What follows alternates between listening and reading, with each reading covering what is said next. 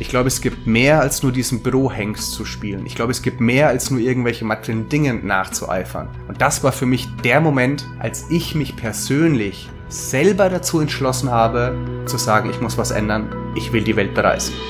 Grenzgänger und leidenschaftliche Weltenwanderer nehmen uns mit auf ihre Streifzüge und bieten Einblicke in ferne Orte und faszinierende Kulturen. Mit offenen Augen ins Abenteuer. Das ist der Weltwach-Podcast mit Erik Lorenz.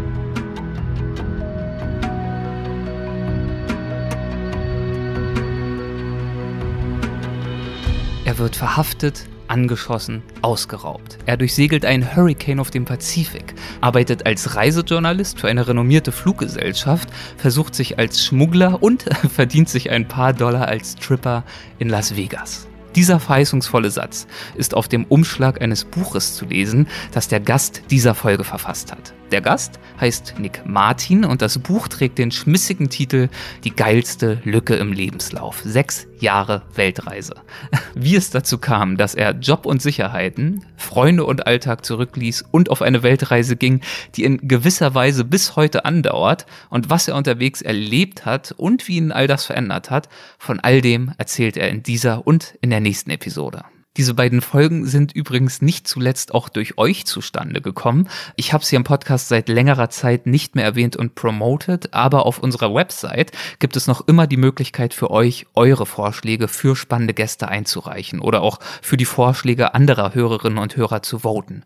Wir schaffen es nicht, alle Wünsche zu berücksichtigen und äh, manchmal dauert es auch ziemlich lange, aber viele eurer Vorschläge haben wir bereits verwirklicht, zum Beispiel mit Joey Kelly, mit Motorradfahrerin Lea Rieck oder auch mit Frank Herrmann, der ein Buch über nachhaltiges Reisen geschrieben hat. Die Funktion ist zugegebenermaßen etwas versteckt. Ihr findet sie auf der Website unter Podcasts, dann unter Weltwach Podcast und dort unter Dein Wunschgast. Ich bin jedenfalls weiterhin gespannt auf eure Vorschläge. Noch zwei kurze Anmerkungen sechs Jahre Weltreise. Das ist also das Thema dieses Mal. Und das ist natürlich etwas, das momentan, also in Zeiten von Corona, nicht realisierbar ist, nicht im Ansatz. Versteht diese Folge also bitte weder als Aufruf, es Nick jetzt direkt gleich zu tun, noch als geschmacklose Provokation nach dem Motto, wir wollen euch jetzt unter die Nase reiben, was momentan alles nicht möglich ist. Nein, versteht es bitte als Unterhaltungsangebot, als Reisen im Kopf. Und dafür ist diese Folge wunderbar, denn Nick erzählt wirklich sehr unterhaltsam. Und auch über das Gespräch hinaus ist diese Folge wieder recht vollgepackt. Im Anschluss an Nick gibt es Folgendes. Erstens, ich verrate euch endlich, warum ich eigentlich hier in Philadelphia bin und äh, auch im Frühjahr schon für mehrere Monate hier war. Und ich gebe euch einen kleinen Einblick in mein bescheidenes Engagement im US-amerikanischen Wahlkampf. Zweitens, es gibt einen unterhaltsamen Gruß von Ameisenbärenforscherin und Tropenökologin Lydia Möcklinghoff, die es mittlerweile mit Mühe und Not, aber immerhin wieder ins Pantanal in Brasilien geschafft hat. Und drittens gibt es natürlich wieder die Stimmenpost, also Beiträge von Hörerinnen und Hörern. Dieses Mal mit dabei ist unter anderem Nadine Punks mit einer herrlichen Anekdote zum Thema Scheitern.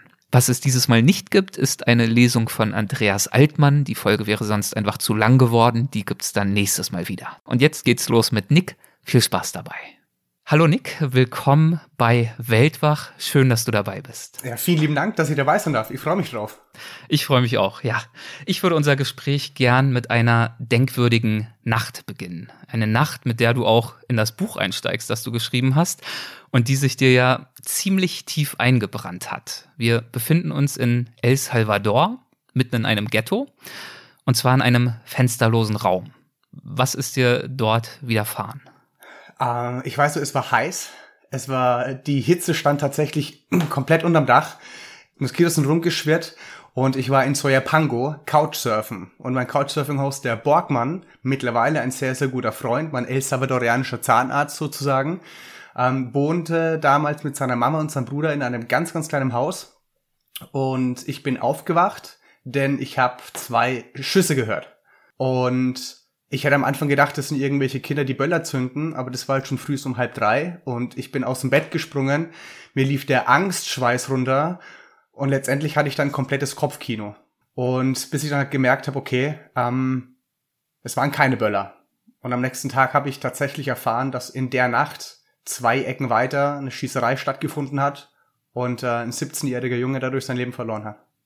Warum warst du in diesem Ghetto? Also du hast das äh, Stichwort Couchsurfen angesprochen, aber was hat dich ausgerechnet dorthin geführt? Ich glaube, das allgemeine Abenteuer. Es war jetzt nicht dieses, oh mein Gott, da ist ein Ghetto, da muss ich unbedingt rein, sondern es war eher die Naivität, die mich dahin geführt hat. Dieses, ich bin durch Zentralamerika am Reisen, ich wollte El Salvador für mich kennenlernen, ich wollte die Hauptstadt besuchen. Und ich habe über Couchsurfing na, jemanden gefunden, der einen Schlafplatz offeriert hat. Und den habe ich angeschrieben. Und letztendlich hat er mich an der Bushaltestelle abgeholt. Und ich wusste noch nicht, dass es in El Salvador in diesem Ghetto Soyapunk, ich wusste gar nicht, dass es dieses Ghetto überhaupt mehr oder weniger gibt. Ich wusste auch nicht, unter welchen Umständen die Menschen dort leben und dass direkt vor seinem Haus irgendwie ein abgebranntes Auto war. Und das habe ich ja auch erst mit, also so Stück für Stück mitbekommen. Und dass er mich auch gewarnt hat, nicht irgendwie alleine rumzulaufen oder abends, wenn es dunkel ist, dass wir nicht mehr rausgehen sollten. Und das war mehr oder weniger die Naivität, die mich dahin geführt hat, in diesen fensterlosen Raum damals. Und eben die Gastfreundschaft von besagtem Borgmann, der eben diesen äh, Schlafplatz angeboten hat und den du dadurch dann auch kennengelernt hast. Mhm. Und äh, du bezeichnest ihn in deinem Buch auch als Freund fürs Leben. Also dass diese Begegnung hat wirklich viel gebracht und auch diese Nacht, die du da durchlitten hast. Warum hat er so einen starken Eindruck bei dir hinterlassen? Weil er mir von Anfang an dieses Gefühl gegeben hat, was es heißt, wenig zu besitzen, aber trotzdem in der Lage zu sein, unwahrscheinlich viel zu geben an Lebensfreunde, an Gastfreundschaft. Ich meine, ich bin ich war für eine Woche bei ihm und er ist jeden Morgen um 5 Uhr aufgestanden, zwei, also zwei Stunden zur Arbeit gependelt, war da zwölf Stunden in seinem Job, äh, ja, am Rumrödeln, am Zahnstein wegmachen, am was man halt so als Zahnarzt macht. Und dann kommt er abends um 10 Uhr wieder heim. Und normalerweise dieses typische, wo ich hatte einen zwölf Stunden Tag und ich bin total erledigt und total platt, erstmal auf die Couch setzen ne, und irgendwie Netflixen oder so. Aber der kam mit einer Energie heim und hat mich ausgefragt, was ich denn heute schon alles erlebt habe, was ich gemacht habe, ob ich schon Pupusas gegessen habe, ob wir noch mal rausgehen wollen, seine Freunde treffen wollen. Und der hatte so eine Energie und das war für mich eine komplett neue Erfahrung, weil ich halt andere Menschen, ich meine durchs Reisen, man erlebt ja, also man lernt ja so viele unterschiedliche Menschen kennen, unwahrscheinlich viele Charaktere aus sozial, aus verschiedenen sozialen Hintergründen, religiösen Hintergründen, also ein komplett anderer Aspekt von, von Persönlichkeiten aus anderen Ländern. Und ich weiß nicht warum, aber der hat es mir einfach angetan. Oder wahrscheinlich genau aus diesen Gründen hat es mir so angetan. Und es war von Anfang an eine sehr, ja, offene Freundschaft. Er hat ganz kleine Brüche Deutsch gesprochen, ich habe mich mit ihm auf Spanisch unterhalten. Er hat versucht, auf Deutsch zu antworten. Und wenn wir beide mal komplett in Lost in Translation waren, ähm, haben wir angefangen, Englisch miteinander zu reden. Und so entstand die Freundschaft und so entstand die Möglichkeit, dass ich 2016, sprich drei Jahre später, nochmal zu ihm gereist bin für einen Monat. Und ähm, daraus ist mehr oder weniger entstanden, dass er 2017 und 2018 äh, zu mir nach Deutschland gereist ist. Schön.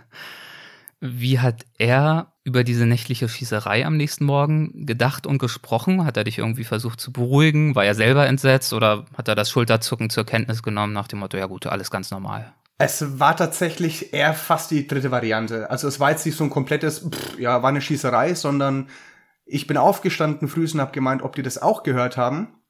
Und also ich habe ja in seinem Zimmer geschlafen. Also er war so gastfreundlich, ich musste in seinem Bett schlafen und er hat die Couch genommen. Also er hat mich auch gar nicht als Couchsurfer auf der Couch hätte schlafen lassen. Aber als ich am nächsten Tag aus dem Zimmer gekommen bin und gefragt habe, ob die das auch gehört haben, dann waren seine Mama, sein Bruder und er am Frühstückstisch gesessen und haben gemeint, ja, Schießerei, habe ich gemeint, äh, okay und weiter und dann haben sie gemeint, ja, die Nachbarschaft hat schon erzählt, da äh, kleiner Bandentumult, Bandenkrieg ist ein 17-jähriger Junge ums Leben gekommen. Also relativ emotional los und hat mich jetzt nicht wirklich geschockt, dass sie so reagiert haben, aber ich meine, das ist deren ja täglich Brot. Und als ich 2016 bei ihm war, da waren wir in seiner kleinen Küche gesessen und haben für seinen Deutschtest gelernt und auf einmal angefangen, die, die, die Wände zu wackeln. Und ich guck so nur so panisch um mich und ich so, hä, habe ich jetzt irgendwie Kreislaufkollaps? Und er so, nee, nee, das ist ein Erdbeben. Ich so, ach, das sagst du einfach so. Er so, ja, passiert hier öfters. Also der ist da auch, äh, ich sag jetzt mal schon ein bisschen abgebrannter gewesen.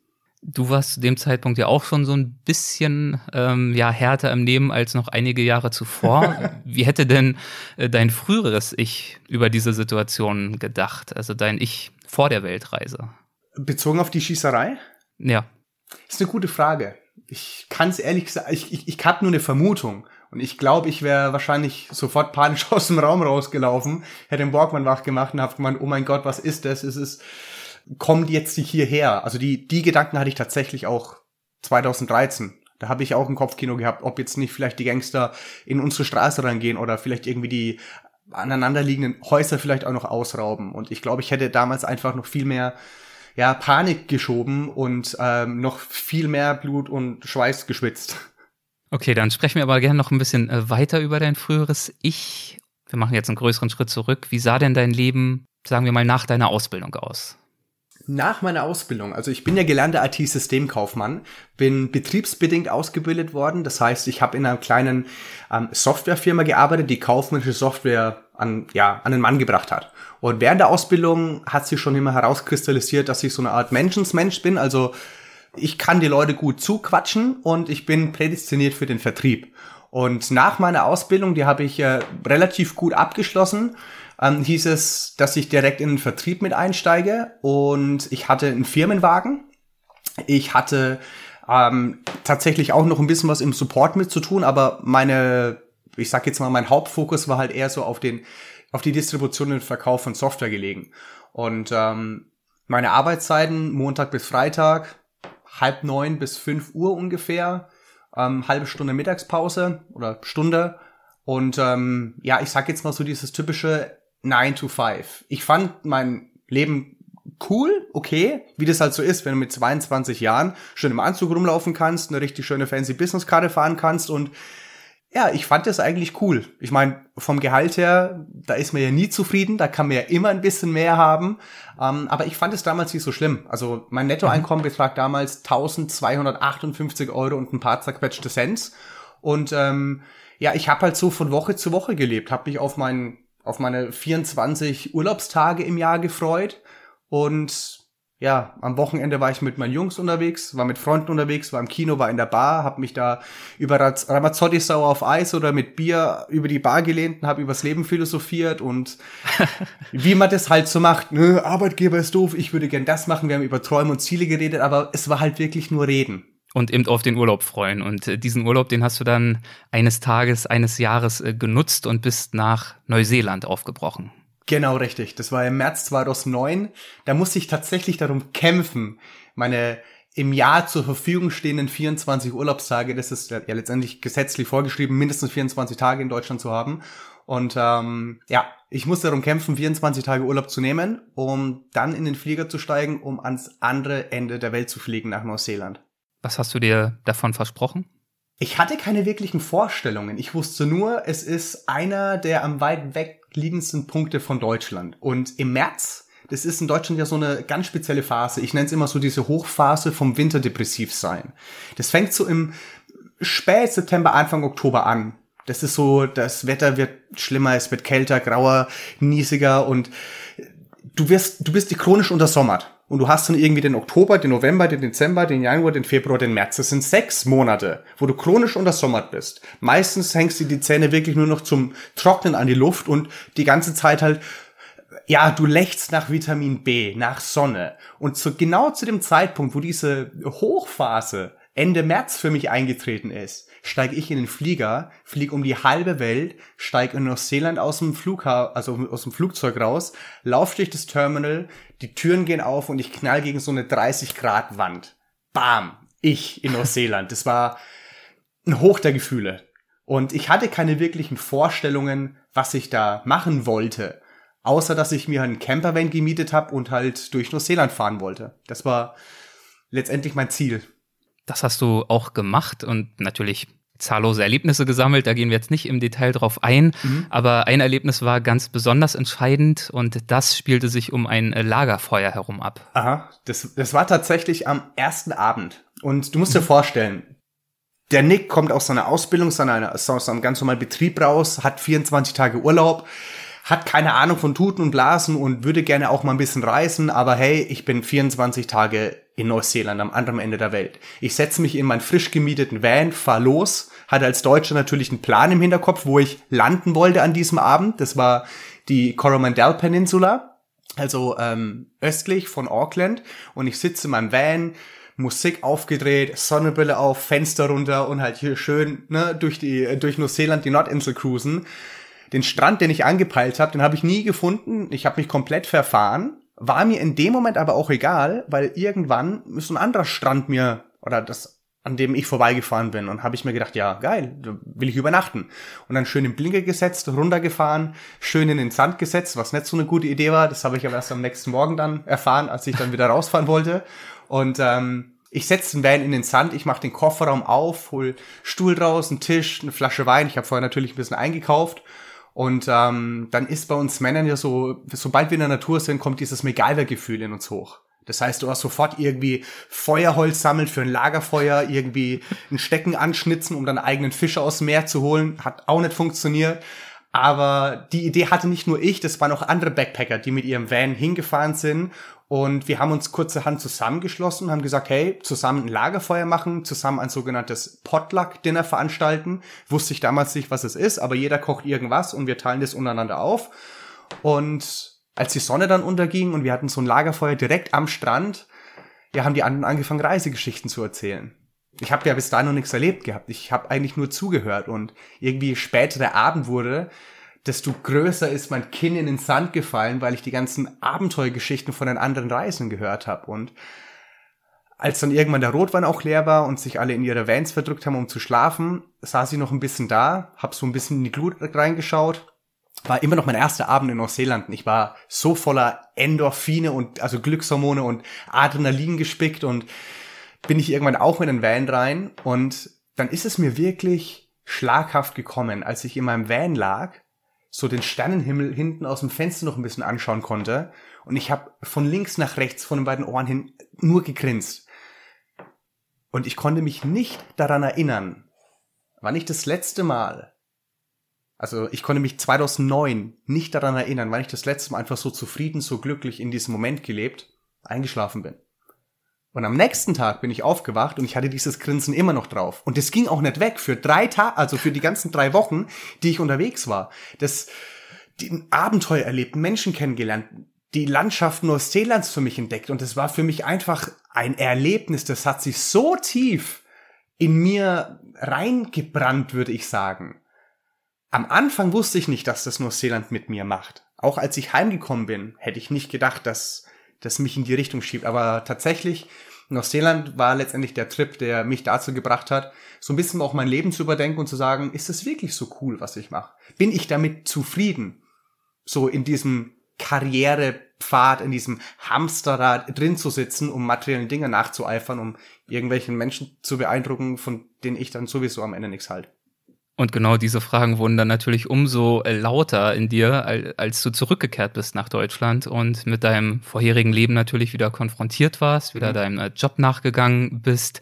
Wie gelang es dir denn, dich in Deutschland dann wieder einzufinden? Äh, gar nicht. Deswegen bin ich auf Weltreise gegangen. Ähm, nein, also tatsächlich ist es so, das kennt wahrscheinlich jeder, der normalen Job nachgeht und der hat längere Zeit Urlaub. Du kommst aus dem Urlaub heim und du bist du bist energetisch aufgeladen. Du hattest so viele tolle Geschichten und Erlebnisse und Sonne im Gepäck und dann kommst du heim und du bist gut gelaunt und du gehst in die Bürotür rein, liefst, äh, rufst ein liebgemeintes Guten Morgen an deine Arbeitskollegen und alle gucken dich an. Die waren natürlich nicht im Urlaub und schauen dich nur an und sagen, äh, Guten Morgen. Und dann denkst du sofort, ah, okay, geil, bist wieder zu Hause. Und dann dauert es nicht lang. Also ich würde sagen, so maximal eine Woche oder zwischen eins und zwei Wochen bis du wieder in diese Alltagsroutine, in diesen Trott reinkommst. Das heißt, du stehst frühs auf, bist verschlafen, gehst auf den Balkon, Kaffee, Zigarette, fährst zur Arbeit wie so eine Art Roboter und an einem Freitagabend verlässt du das Büro und du bist gut gelaunt, weil du denkst, ja man, Wochenende, geil, endlich wieder Freizeit haben. Aber genauso hast du an einem Sonntagabend um 20.15 Uhr einen Blockbuster irgendwo auf irgendeinem Kanal anzugucken, hast aber so ein komisches Grummeln im, im, in der Bauchgegend, wo du denkst, ach scheiße, morgen wieder arbeiten. Und dieses Gefühl, das hatte ich auch, aber umso mehr, hat's mich so ein bisschen, ich weiß nicht, ich hatte so Hummeln im Hintern. Ich konnte gar nicht mehr wirklich normal da sitzen und sagen, ja, ist halt so, sondern ey, da ist irgendwas, das will an die Oberfläche, das hat gebrodelt. Und ich sag, also ich lieb's in bildhaften Vergleichen zu, zu sprechen. Neuseeland hat, glaube ich, bei mir einen Funken ausgelöst und dieses Feuer wurde immer größer und größer, bis zu dem Zeitpunkt, wo ich mir persönlich einfach mal fünf Minuten Zeit genommen habe, habe mir ein Stück Papier her hergenommen und habe wie so Gleisen aufgezeichnet. Und diese Gleisen, also jede Schiene, das war so ein Jahr. Ich war damals dann 23, habe gemeint, so, eine Gleise ist dann 24, 25 und so weiter. Und ich habe mir das aufgemalt und habe mir das einfach bildhaft vorgestellt, dass ich in ein paar Jahren natürlich mehr Geld verdienen würde, ein Geschäftswagen, also noch einen größeren Geschäftswagen hätte, vielleicht irgendwann stellvertretender Vertriebsleiter werde, vielleicht irgendwann Niederlassungsleiter. Und ich komme so ungefähr beim 50., 60. Lebensjahr an und habe mir das wirklich bildhaft vorgestellt. Und der Gedanke, dass ich mit 50 oder 60 Jahren immer noch diesen Job ausübe, natürlich mehr Geld habe, mehr Sicherheit, Familie, Haus, Frau, whatever, der Gedanke hat mir Angst gemacht. Und das war für mich der springende Punkt, als ich für mich entschlossen habe, ich glaube, es gibt mehr als nur diesen Bürohengst zu spielen. Ich glaube, es gibt mehr als nur irgendwelche materiellen Dinge nachzueifern. Und das war für mich der Moment, und den fand ich für extrem wichtig im Nachhinein jetzt, äh, als ich mich persönlich selber dazu entschlossen habe, zu sagen, ich muss was ändern, ich will die Welt bereisen. Und den allerersten Funken hat Neuseeland gesetzt, hat dieser allererste Abend äh, gesetzt oder entzündet, als du mit diesen Reisenden gesprochen hast. Vielleicht äh, kann man ja noch äh, dazu sagen, ja, die haben von ihren Abenteuern erzählt, aber das waren eben auch nicht nur Abenteuer, wie du sie dort in Neuseeland erlebt hast, nur in Anführungszeichen, drei Wochen mhm. Roadtrip, sondern da wurden dir ja ganz andere Lebensentwürfe gezeigt und offenbart. Absolut. Da waren hab, ja Leute mit dabei. Ja, bitte. Ich, ich, ich habe ein deutsches Pärchen kennengelernt, die haben gemeint, die sind seit drei Monaten unterwegs. Und da war ein, ein, französisches Pärchen, die haben gesagt, ja, wir sind seit einem Jahr auf Weltreise. Ich war da am ersten Tag meines dreiwöchigen Urlaubes und ich dachte nur so, hä? Ich konnte mir das nicht vorstellen, wie man so lange reisen kann. Wie man sich das ja realisieren oder verwirklichen könnte. Das war für mich komplett ein Mindfuck. Sorry für den Ausdruck, aber das war, ich war einfach komplett geflasht diesbezüglich. Und das hat dazu geführt, dass du diese Hummeln hattest, als du wieder zu Hause warst Aha. und dann eben dich irgendwann entscheiden musstest, wie es jetzt weitergehen soll. Richtig. Und typisch deutsch, wie das so ist, wenn du halt sehr ähm, in einem Sicherheitsnetz aufgewachsen bist ähm, ich habe mir Gedanken dazu gemacht und meine Idee war, ein Sabbatical-Jahr zu machen, also ein Sabbatjahr. Das heißt, ich würde noch zwei Jahre arbeiten, nur zwei Drittel meines Lohnes bekommen und dann das dritte Jahr freigestellt werden, das restliche Drittel meines Lohnes ausgezahlt bekommen, dass halt noch die Sozialversicherungsbeiträge gedeckt sind und so weiter und so fort. Also so ein typisches Sabbatjahr. Und ich habe das alles schön auf ein paar DIN A4 Seiten auf dem Computer zusammengeschrieben, schön Times New Roman, Schriftgrad 12, ausgedruckt, habe einen Termin bei meinem Chef äh, ja beantragt und irgendwann war er mir gegenüber gesessen und ich zeig ihm meine Idee, ich schieb so die Blätter rüber und er guckt es sich so an und liest so die erste Seite, mhm, die zweite Seite, mhm, die dritte Seite, mhm, und auf der vierten Seite, die letzte Seite angekommen, guckt er mich an und sagt, mhm.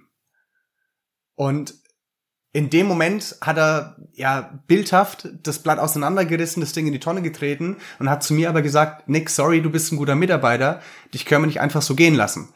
Und ich würde sagen, damals war es so ein bisschen eine Kurzschlussreaktion, aber ich glaube, unterbewusst war mir das einfach schon sicher. Und dann habe ich zu ihm gesagt, okay, dann glaube ich, werde ich kündigen. Das kommt jetzt vielleicht ein bisschen trocken rüber, äh, normalerweise auf einer Show sage ich, ah, dann stand ich da und ich habe auf den Boden gespuckt und ich kündige. Aber wirklich, wie es war, war, ich habe geheult wie ein Schlosshund. Ich habe wirklich gemeint so, okay, ich glaube, ich muss, ich werde, ich, ich kündige. Das war eher eine Frage als eine Aussage. Und ich habe nicht richtig scheiße gefühlt. Also so dieses, oh, lebe deinen Traum, einfach mal machen. Das hat schon wahre Punkte. Aber dir sagt keiner, dass sich das verdammt nicht gut anfühlt. Und auch das Feedback von meinem sozialen Umfeld, Umfeld danach, da kam keiner zu mir her und hat gesagt, Nick, geil, du kündigst deinen Job, um auf Weltreise zu gehen, du kriegst erstmal ein schönes High Five. Nee, die haben alle nur mal, bist du bescheuert?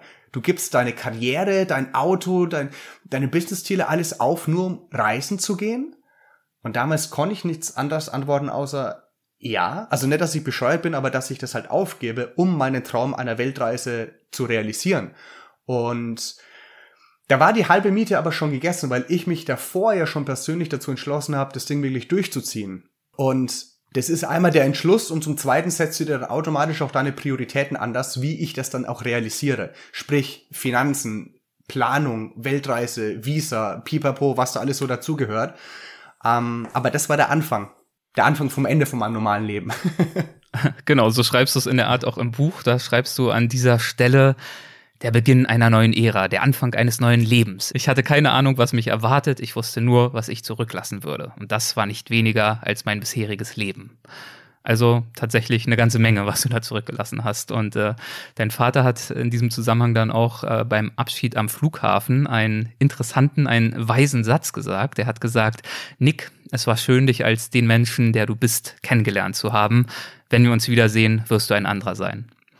Wie hast du damals auf diesen Satz reagiert? Hat er dich eher irritiert oder hast du ihn direkt nachvollziehen können? Nee, nachvollziehen konnte ich ihn überhaupt nicht. Also ich war ja sowieso komplett äh, verstört und habe auch wieder eine komplette Heulszene am Flughafen gehabt, weil mein Bruder da war, meine Mom, mein Bruder und irgendwie der Sohnemann geht für geplant ein Jahr auf Weltreise und ich habe Rotzen Wasser geheult. Aber als mein Dad mir das gesagt hat, hätte ich gedacht zu verstehen, was er meint, was er damit aber wirklich gemeint hat habe ich dann realisiert, als ich dann nach insgesamt zwei Jahren für einen kleinen Aufenthalt wieder heimgekommen bin. Und als ich ihn angeschaut habe, wir haben uns umarmt, wir haben darüber nie wieder gesprochen, aber alleine der Blickkontakt hat halt einfach, ja, gesprochen, dass ich dann verstanden habe, was er gemeint hat. Mein Dad war früher auch viel reisen, zwar jetzt äh, nicht so viel wie ich, war nur zu anderen Zeiten, der war irgendwie in den 70er Jahren in Kanada irgendwie unterwegs, aber er wusste damals am Flughafen, was auf mich zukommt, was es heißt zu reisen. Es geht nicht nur um irgendwelche Kulturen zu erleben oder um irgendwie mal ein Mojito am Strand in Mexiko zu trinken, sondern es geht auch darum, dich persönlich als Person komplett anders neu kennenzulernen, dass dir Grenzen aufgezeigt werden, physisch, psychisch, dass du jeden Tag außerhalb von deiner Komfortzone irgendwie neue Herausforderungen bestehen musst. Manchmal kleinere, manchmal größere.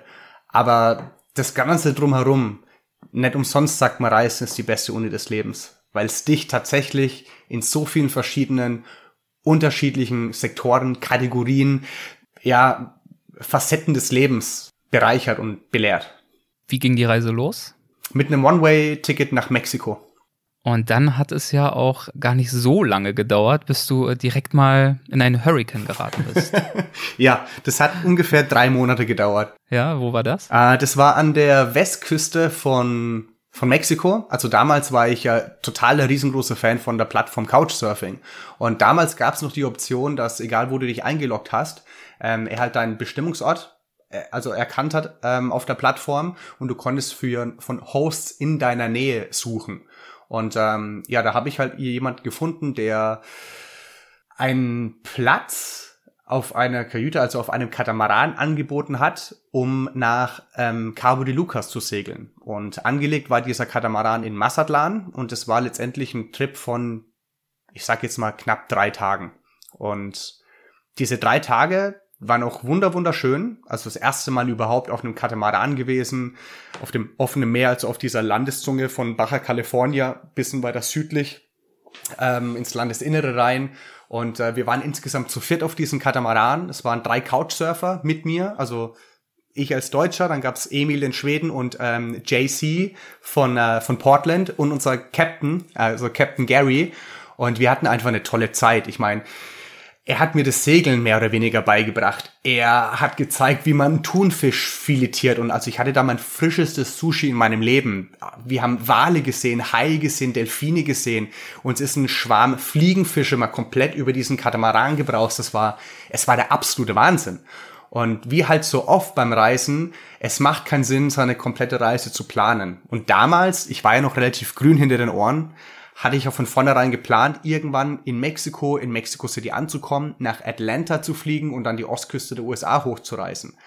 Als ich auf diesem Katamaran war und dann in Cabo de Lucas letztendlich nach drei Tagen angekommen bin und wir hatten alle so eine tolle Zeit, habe ich mich spontanerweise dazu entschieden zu sagen, ganz ehrlich, scheiß auf den Flug von Mexico City nach Atlanta, ich bleibe auf diesem Katamaran und ähm, der Weg war dann noch hoch bis nach Ensenada. Das liegt südlich von Tijuana und es waren nochmal so fünf, sechs Tage geplant, wo wir mit dem Katamaran entlang der Küste hochsegeln sollten. Aber bezogen auf äh, das, was du schon angeteasert hast, ähm, es ist nicht immer nur alles Pommes und Disco, beziehungsweise windstill und Sonnenschein auf dem Meer, sondern da kam irgendwann auch mal ein bisschen kälterer Wind vom Norden, also von Alaska oben.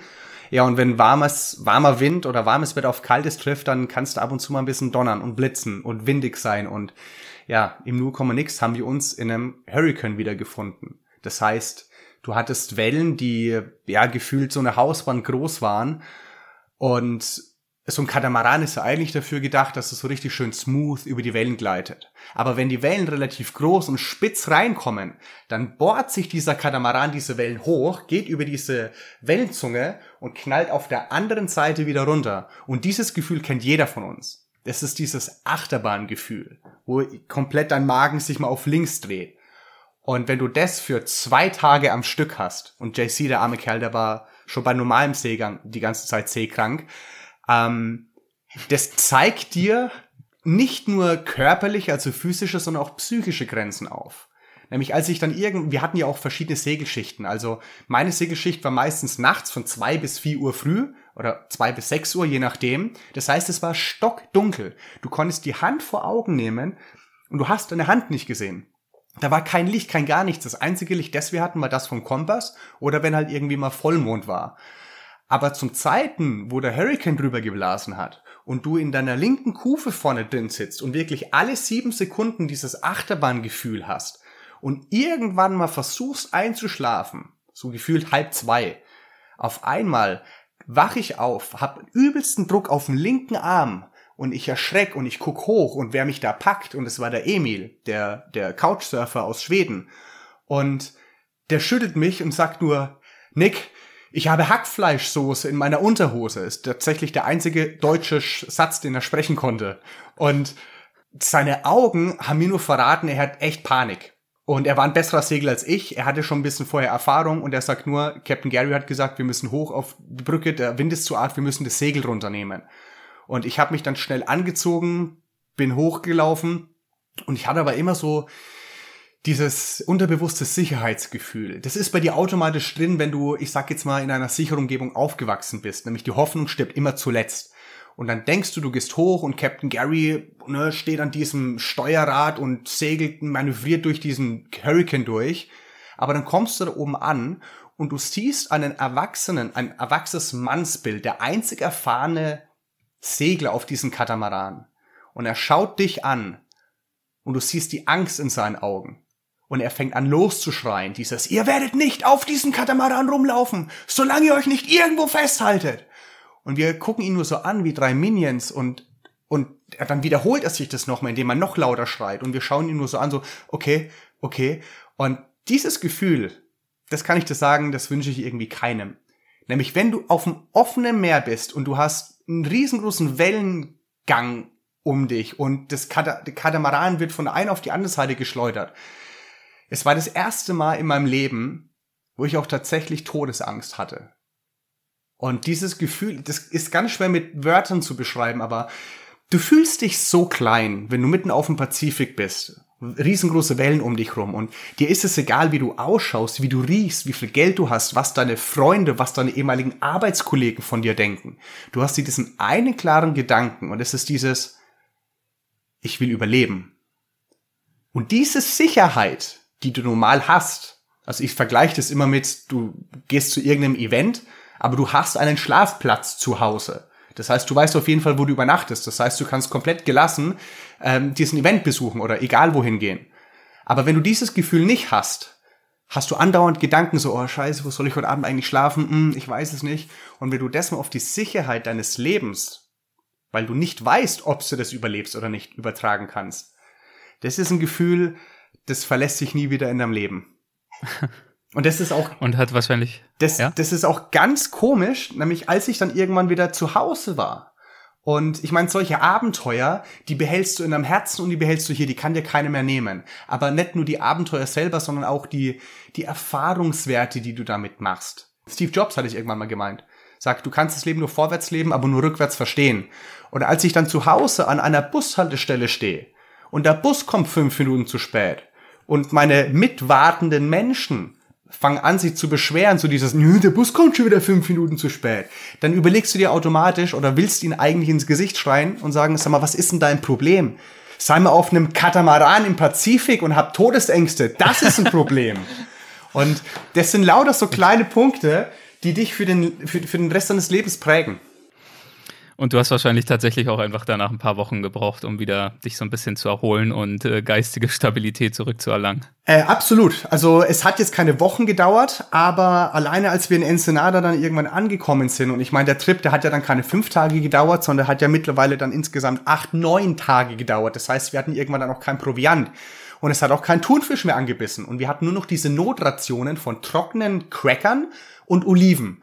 Und ich muss zugeben, zu diesem Zeitpunkt, ich hasste Oliven. Ich hasste sie einfach. Mittlerweile muss ich sagen, ich liebe Oliven, sie haben mir das Leben gerettet. Aber als ich von diesem Katamaran runtergelaufen bin, dann hast du diese Motion Sickness. Das fühlt sich an, wie als wenn du auf Wasser wärst, obwohl du auf normal stabilem Grund bist. Und das braucht ein paar Stunden. Und ich habe mich da auch, das weiß ich noch, es ist, war das Hotel California in Ensenada, habe mir ein Zimmer genommen, ähm, habe mir irgendwie bei so einem kleinen mexikanischen Laden Chips gekauft und ein Snickers gekauft und irgendwie draußen gegessen und also zig Tacos in mich reingestopft, weil ich halt endlich auch wieder mal essen konnte und nicht rationiert irgendwas was zu mir nehmen musste. Und ähm, ich war dann im Bett gelegen und ich habe mir nur gedacht, das, das glaubt ja sowieso keiner, Nick. Das ist, das hatte ich öfters beim Reisen, wenn du Erfahrungen machst und du wirst danach merken, die Erfahrung, die hast du für dich gemacht und für keinen anderen. Also Reisen tust du für dich und für keinen anderen. Auch wenn du danach irgendwie, keine Ahnung, Buch schreibst, Vorträge machst, aber dieses Gefühl selber, diese Erfahrungswerte für dich aufzusaugen, das machst du nur für dich. Und ähm, das braucht Zeit, dass dein Hirn, deine Seele, dein Herz, deine Art, eigentlich alles das ein bisschen verarbeiten kann. Es blieb natürlich nicht äh, bei dieser Begebenheit, die du dann irgendwie verarbeiten musstest, denn es äh, lauert noch ein paar weitere Stolpersteine, unter anderem auf den Fidschis. Äh, was ist dir da passiert? Ich habe Volleyball gespielt. Ähm, also man muss zugeben, die Fidschis, wunder wunderschönes Land. Also es sind ja insgesamt, ich glaube, 332 Inseln, wirklich einer schöner als die andere. Und Fijianer selber, die lieben es, Volleyball zu spielen. Ich weiß nicht, kannst du dich noch damals an die, an diese, ähm, ich weiß nicht, ob man jetzt den Namen sagen kann, an diese Knoppers-Werbung erinnern in, in, in Deutschland. So dieses morgens halb zehn in Deutschland. Und ne, ja, je, ja. jeder Bauarbeiter isst halt so ein Knoppers. Wenn du so eine Werbung auf den Fidschis ausspielen würdest, was macht jeder Fijianer früh um halb zehn? Ge gefühlt spielen die alle Volleyball. Und das haben wir auch jeden Tag durchgezogen, ne? so mindestens zwei Stunden. Und wenn Fijianer etwas machen, dann machen die das immer mit 100 Prozent. Ob das Lachen ist, ob das Brüllen, Streiten, Schreien, Volleyball spielen, die geben aber immer Volldampf. Und äh, wir hatten zwei Stunden Volleyball gespielt, ne? so Team Backpacker gegen Team Fiji. Wir haben natürlich total auf den Sack bekommen. Und danach waren wir im Meer, haben uns abgekühlt, ein bisschen das Salz und äh, Schweiß abgewaschen. Ich bin rausgelaufen am Strand, war so eine kleine Stranddusche, so über einer Palme gehangen. Und ich habe so ein bisschen meine Haare ausgewaschen. Und so die anderen Fijianer und Backpacker saßen so um mich rum. Ich meine, wir haben uns ja alle gut verstanden. Und ähm, auf einmal höre ich nur meinen Namen. So dieses, hey Nick, Nick, mach mal deine Augen auf. Mach mal deine Augen auf. Und ich stand da, wasch meine Haare aus, guck nach oben, nehme meine Haare aus dem Gesicht und guck, wer gerade meinen Namen gerufen hat. Und da war das so ein Fijianer, mit dem ich vor, kurz zuvor noch Volleyball gespielt habe. Und der Typ grinst mich so aus zwei Meter Entfernung an, wie so ein Honigkuchenpferd, hat dabei aber eine geladene Harpune auf mich gerichtet. Und der wollte nur Quatsch machen. Der hat nur so, guck mal, Harpune. Und entsprechend habe ich auch reagiert. Habe ich gemeint so, oh, you wanna shoot me or what? Und nehme halt meine Hände so runter, verlasse aber nie so den Augenkontakt mit ihm. Und irgendwann, so sein Gesichtsausdruck hat sich geändert. Am Anfang war es dieses, guck mal, ich wisse dich an aus Quatsch mit einer geladenen Harpune, in dieses, oh, jetzt habe ich aus Versehen abgedrückt. Und genau in dem Moment, wo ich meine Hände runternehme und sein Gesichtsausdruck Ausdruck sich verändert hat, spüre ich nur noch so ein und so einen richtig dumpfen Schlag auf der rechten Seite in meiner Brust und ich gehe so ein, zwei Schritte zurück und ich guck nach unten und sehe, wie so eine Harpune in meinen Daumen reingeht, auf der anderen Seite aus meinem Daumen rausgeht und in meiner Brust steckt. Also mein Daumen war an die Brust genagelt. Und ich weiß nicht, ob ich zu früher zu viel Braveheart geschaut habe, aber meine erste Reaktion war erstmal ganz laut Fuck! Meine zweite Reaktion war, scheiße, ich habe einen Fremdkörper in mir drin, der muss da raus. Macht es nie, um Gottes Willen. Aber ich war komplett unter Schock. Meine Reaktion war, ich habe mit meiner Link, mit meiner freien Hand zwischen Brust und Daumen gelangt, hab mir das Ding aus der Brust gerupft, war zum Glück kein Widerhaken dran, und, aber es war ja noch durch den Daumen durch. Das heißt, ich habe da noch so zwei Anläufe gebraucht, um diesen Speer aus meinem Daumen zu ziehen. Das Wasser ist ja noch gelaufen. Ich habe gefühlt 40 Liter Blut ist mir da aus der Brust geschossen und ich konnte durch meinen Daumen durchgucken und ich hatte keinen Schmerz. Aber ich hatte halt einen kompletten Schock. Das heißt, die ganzen Menschen um mich rum, ich meine, klar, die haben gerade gesehen, wie ein Fidschianer im Deutschen eine Harpune aus zwei Meter Entfernung durch den Daumen in die Brust gejagt haben. Die sind aufgestanden und die sind wie so kopflose Hühner rumgerannt. Zwei sind sofort weggerannt, müssten zwei Deutsche gewesen sein. Ne, zack, waren sie einfach weg. Und der Typ, der mich angeschossen hat, hat die Harpune fallen lassen, ist noch rumgehüpft, so, Nick, Nick, Nick, tut mir leid, tut mir leid, spürst du Schmerzen, spürst du Schmerzen? Und ich zitter vor mir her, hatte keine Schmerzen, aber ich war unter Schock und hab mir nur gedacht, nein, du Idiot, ich stehe unter Schock, hol mir eine Dose Cola, ich wusste irgendwie, ich brauche Zucker und ich habe gemeint, und hol mir eine Packung Zigaretten.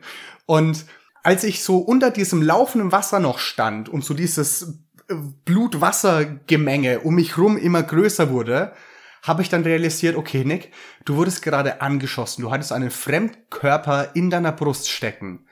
Aber bedingt durch den Schock konnte ich halt einfach nicht denken. Und ich war, und ich hatte so dieses, ich wusste nicht, was da für ein Organ auf der rechten Seite ist. Ich habe angefangen, mich abzutasten, als ob das was bringen würde, so Milz, Leber, Hirn, Herz, hä, keine Ahnung. Und irgendwann habe ich gedacht, Nick, chill mal deine Basis und atme mal tief durch. Und ich habe das versucht, so das ging überhaupt gar nicht. So nach der Hälfte war so ein und es war ein ganz bitterer, stechender Schmerz. Oh, ich krieg richtig Gänsehaut, wenn ich das erzähle. In der, auf der rechten Seite meiner Brust. Und seit dem Zeitpunkt wusste ich dann, okay, das sind die Lungen. Und die beiden Typen, die weggelaufen sind ganz am Anfang, genau in dem Moment kommen die halt wieder um die Ecke mit einem Pflaster in der Hand. Und ich denke nur so, okay, das wird ein verdammt langer Tag. Nämlich, man muss wissen, auf den Fiji die leben da in einer anderen Zeit. Also nicht nur die Zeitzone, sondern die leben auch nicht nach der Uhrzeit. Wenn du die fragst, Entschuldigung, um wie viel Uhr gibt's denn Frühstück, dann fragen, dann erwartest du ja typisch deutsch eine Antwort sowas wie um 9.37 Uhr wird aufgedeckt.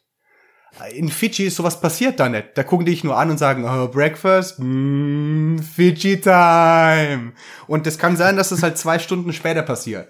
Und wenn du angeschossen bist mit einer offenen Schusswunde durch den Daumen deiner Brust ich musste eine Dreiviertel, ich musste 45 Minuten warten, bis ein Fischer kam mit einem Fischerboot, der mich auf die nächste Insel bringen sollte, wo das sogenannte Medical Center ist. In der Zeit, was macht der Nick? Komplett unter Schock.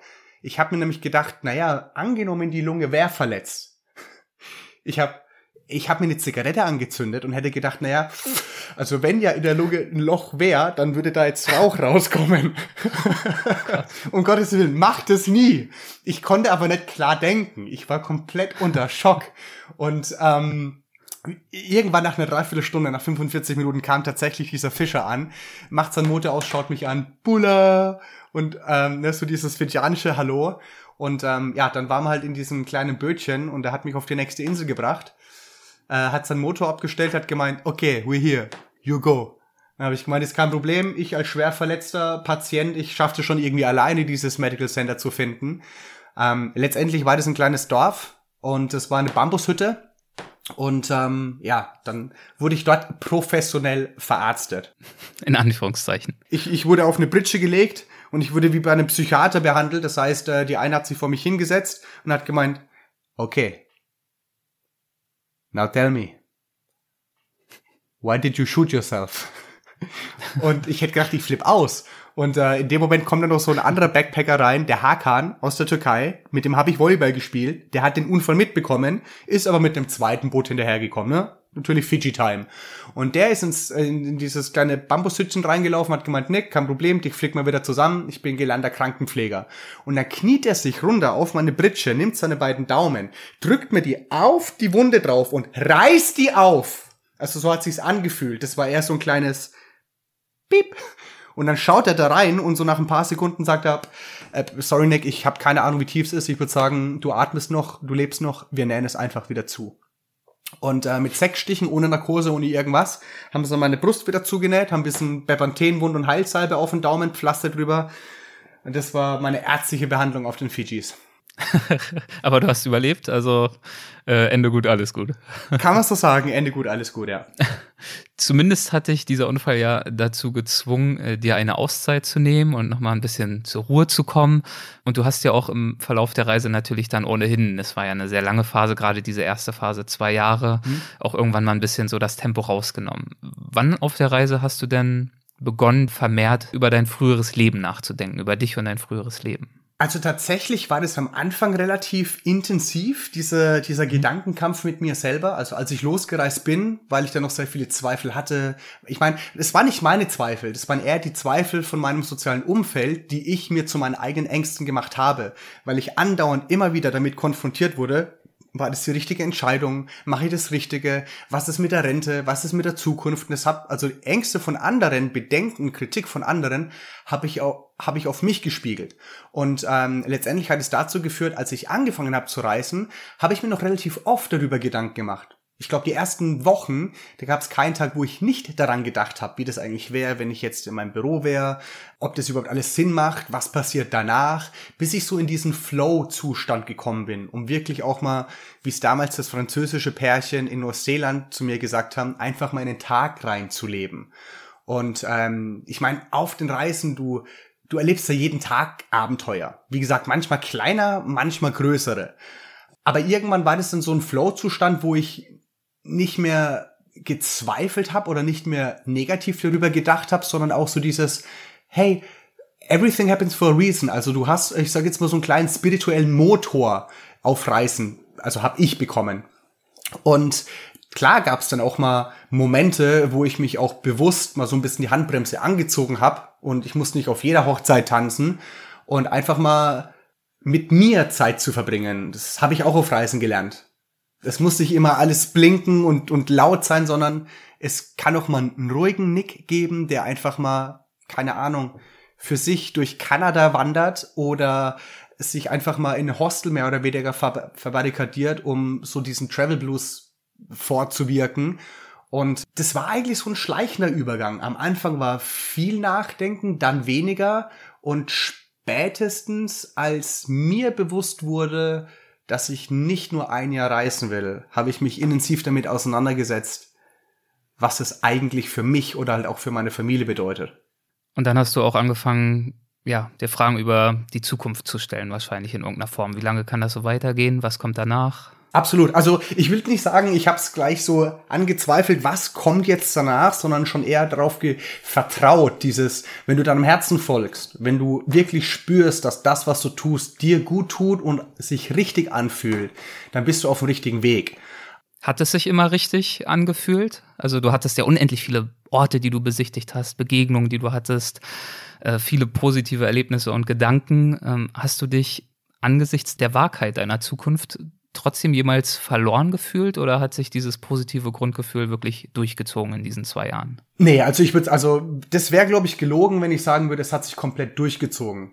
Ähm, natürlich, diese positiven Gefühle, die überwiegen, aber natürlich hast du auch Zweifel des, äh, oder äh, Zeiten vom Zweifel, wo du sagst, ist es jetzt das Richtige oder nicht? Oder solltest du nicht langsam doch wieder heim? Solltest du nicht gucken, in welche Richtung du dich vielleicht auch beruflich umorientieren willst? Ähm, wenn mir damals vor jetzt mittlerweile zehn Jahren jemand gesagt hätte, dass das, was heute bis jetzt alles passiert ist, so stattfindet, den hätte ich angeschaut und hätte gemeint, sag mal, tickst du noch ganz richtig? Also das ist ja völlig surreal für mich gewesen. Aber ich habe für mich so ein bisschen festgestellt, dass ich nicht, glaube ich, unbedingt daran zweifeln muss, wie es weitergeht, sondern einfach auf diesen Weg zu vertrauen. Es, es ist irgendwie schwer auszudrücken. Ich meine, ich kann mich daran erinnern, als ich dann das erste Mal geplant habe, heimzukommen nach zwei Jahren, um halt A, wegen Auslandskrankenversicherung, äh, B, ich habe natürlich auch meine Familie vermisst und ähm, so ein paar andere diverse Gründe, wo ich gesagt habe, okay, weißt du was, es macht einfach mal Sinn, heimzukommen. Weißt du noch, mein letztes Land, bevor ich wieder heimgekommen bin, ähm, war Indonesien. Da war ich das erste Mal auf Bali 2010 bei Bingin Beach und das war eine komplette Zeit, die habe ich nur für mich nutzen wollen. Das heißt, ich war jeden Tag eigentlich nur draußen in den Wellen. Ich war auf meinem Balkon gesessen. Äh, ich habe die Sonnenuntergänge angeschaut und da habe ich schon gemerkt, dass in mir also meine Reise, die muss man ja selber mal verarbeiten. Das kannst du nicht aufreißen machen. Das machst du immer erst danach. Und das hat bei mir so angefangen. Und ja, als ich dann heimgekommen bin, da bin ich auch von einer richtig krasse Tür gelaufen. Oder ich sag jetzt mal, wurde mir der Boden unter den Füßen weggezogen und war auch nicht die schönste Erfahrung, muss ich sagen. Inwiefern? Was ist da passiert? Ähm, da gibt's diesen Ausdruck, diesen Reverse Culture Shock. Das heißt, du kommst zwar heim, aber du fühlst dich gar nicht heimisch. Ich habe am, am Anfang, ich vergleiche das immer so mit den Flitterwochen, da kommst du heim und du siehst deine Freunde, deine Familie, du hast den Lieblingsdönermann um die Ecke, du kannst mit deinen Jungs wieder mal rausgehen, du kannst ein gekühltes deutsches Hefeweizen trinken und solche Dinge vermisst man einfach, wenn man irgendwie unterwegs ist. Das sind so die Flitterwochen, die dauern vielleicht so zehn Tage an, aber dann ist da so dieser Alltag wieder drinnen. Und ich meine, jeder, am Anfang hätte ich gedacht, es hat sich alles geändert. Die Leute, die sind irgendwie griesgrämiger, die sind nicht so positiv gelaunt, die, die Ecken oder die konzentrieren sich eher nur so auf die negativen Dinge, anstatt die kleinen Dinge wertzuschätzen. Und am Anfang muss ich wirklich, oder habe ich damit lange Zeit zu kämpfen gehabt, um zu realisieren, es sind nicht die anderen, die sich alle geändert haben, sondern der Einzige, der sich geändert hat, bin ich. Ich habe eine komplett andere Sichtweise, bedingt durch meine ganzen erlebten Erfahrungen auf das Leben bekommen. Und wenn ich durch die Stadt gelaufen bin und ich laufe da durch und ich meine, ich habe mich auch äußerlich geändert. Ich meine, ich war zwei Jahre im Sommer unterwegs. Ich war definitiv braun gebrannter. Ich bin ja Ende November heimgekommen und da war alles kalt und es hat geschneit und genieselt und geregnet und wenn ich durch die Stadt gelaufen bin und wie das halt damals in Australien, als ich da gelebt habe, völlig normal war, irgendwelche Leute anzuquatschen, sowas wie, hey mate, how's it going? Und in Deutschland sagst du halt in diesem wunderschönen konservativen Würzburg, ah, schönen guten Morgen, dann gucken die dich an, als ob du sonst irgendwie äh, nicht ganz, äh, ne, als ob du schwach gebacken wärst.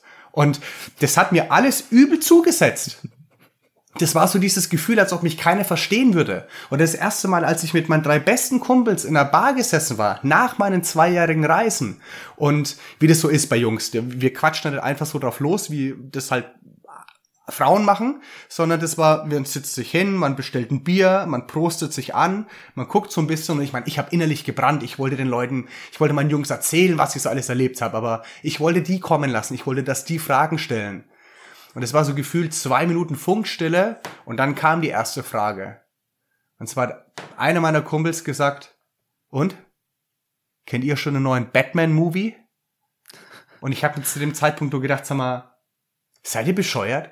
Ich bin der Batman-Movie. Ich habe so viel erlebt. Ich habe so viel Abenteuer erlebt. Ey, ich bin durch einen fucking Hurricane gesegelt. Ich wurde angeschossen. Ich habe in Las Vegas irgendwie auf einer Bachelorette-Party gestrippt. Und du fragst, ob man schon einen neuen Batman-Movie kennt. Also, Damals habe ich mich persönlich angegriffen gefühlt. Ich habe die Welt nicht verstanden. Im Nachhinein war mir das natürlich auch bewusst. Hey, ich habe das erlebt. Nicht meine Freunde, die hat noch ihren normalen, ihren normalen Arbeitsalltag. Das kannst du dann auch gar nicht verübeln. Aber das sind Erfahrungen, die ich damals erst neu machen musste. Und ich durfte mich dann auch wieder bei der Agentur für Arbeit melden, weil ich ja wieder zu Hause bin und du bist äh, hier gesetzlich verpflichtet, dich Kranken zu versichern. Und damals habe ich schon gesagt, ey, ich will nicht mal in meinem alten Job arbeiten, ich will irgendwas mit, mit Reisen zu tun haben, vielleicht Tourismus, vielleicht kann ich mich ja selbstständig machen, kriegt man irgendwelche Subventionen. Und ich habe dann eine Nummer gezogen beim Arbeitsamt und bin in dieses triste, graue Büro gelaufen und da war so ein Typ da gesessen mit einem fünf zu, fünffach zu großen Pullover und guckt mich so über den Bildschirmrand an. Und ich komme da mit meiner Energie rein und so, ja, ich bin der Nick Martin und ich würde gern dieses und jenes und tolles und ba ba ba ba ba machen. Und er halt so in einem monotonen Ton so, ja, also Herr Martin, ich äh, sehe, Sie sind als IT-Systemkaufmann gemeldet. Ich so, ja, aber ich würde gern was anderes machen. Ja, dann würde ich sagen, wir tragen Sie jetzt erstmal wieder suchend in Ihrer Berufssparte ein. Und ich gucke ihn nur so an, hab gemeint, oh Gott, der Arme ist taub, der hört mich gar nicht, was ich sag. Aber der hat mich einfach nur komplett ignoriert. Ich war einfach nur eine Nummer im System.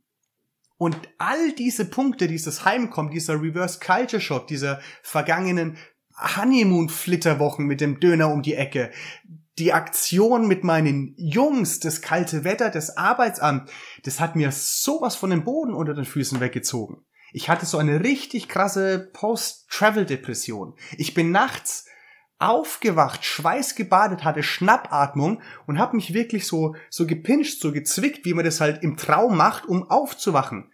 Ich habe mir gewünscht, ich das ist ein Albtraum und wenn ich mich zwick, ich ich wach wieder in meinem Van in in in Western Australia auf und gehe gleich surfen. Und das war das hat mich mega, also hat mir mega zugesetzt und ich glaube, ich war vier Monate in dieser, ich sag jetzt mal Post-Travel-Depression gesessen. Und everything happens for a reason. Für mich mittlerweile bin ich froh, dass ich damals die Energie oder die Kraft hatte, das wirklich auszusitzen, um die Reise zu verarbeiten, zu akzeptieren, dass bedingt durch meine ganzen Reiseerfahrungen ich eine andere Sichtweise habe und auch mein Leben neu anders gestalten werde, anstatt wieder gezwungenermaßen in meinen alten Beruf sich wieder reindrücken zu lassen.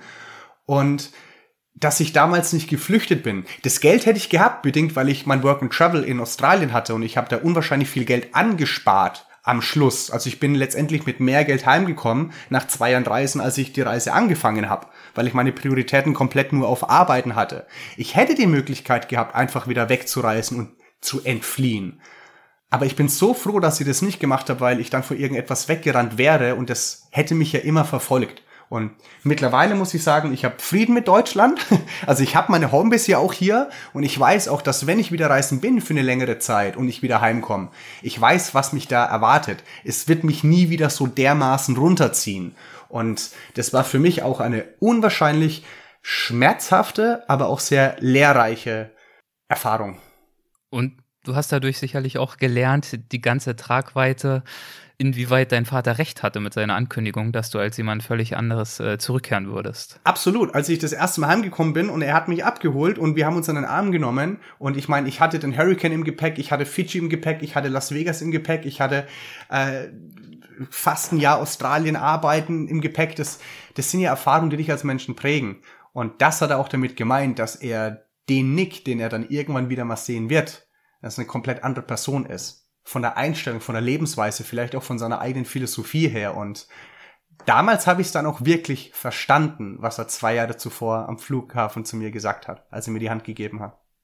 Das war der erste Teil von Nicks Erzählungen aus sechs Jahren Weltreise. Den zweiten gibt's dann in der kommenden Folge. Ich hoffe, ihr freut euch schon ein wenig darauf. Das heißt aber mitnichten, dass diese Folge hier jetzt so gut wie zu Ende ist. Nein, ganz im Gegenteil. Es geht direkt weiter und zwar mit einem neuen Segment, diesem hier.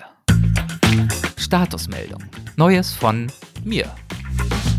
Ich spreche ja, wie ihr bestens wisst, mit meinen Gästen, wie zum Beispiel Nick Martin, regelmäßig über ihre Abenteuer, über ihre Rückschläge, ihre Lebensphilosophie, die Art und Weise, wie sie Entscheidungen treffen, ihre Unsicherheiten und auch ihre Erfolge natürlich. Und ich fühle mich in der Tat auch sehr wohl in dieser Rolle des Fragenstellers und gleichzeitig kommt von eurer Seite auch immer mal wieder das Feedback, ich solle doch bitte auch mal etwas mehr von mir und über mich erzählen. Da bin ich offen gestanden meist nicht sonderlich scharf drauf.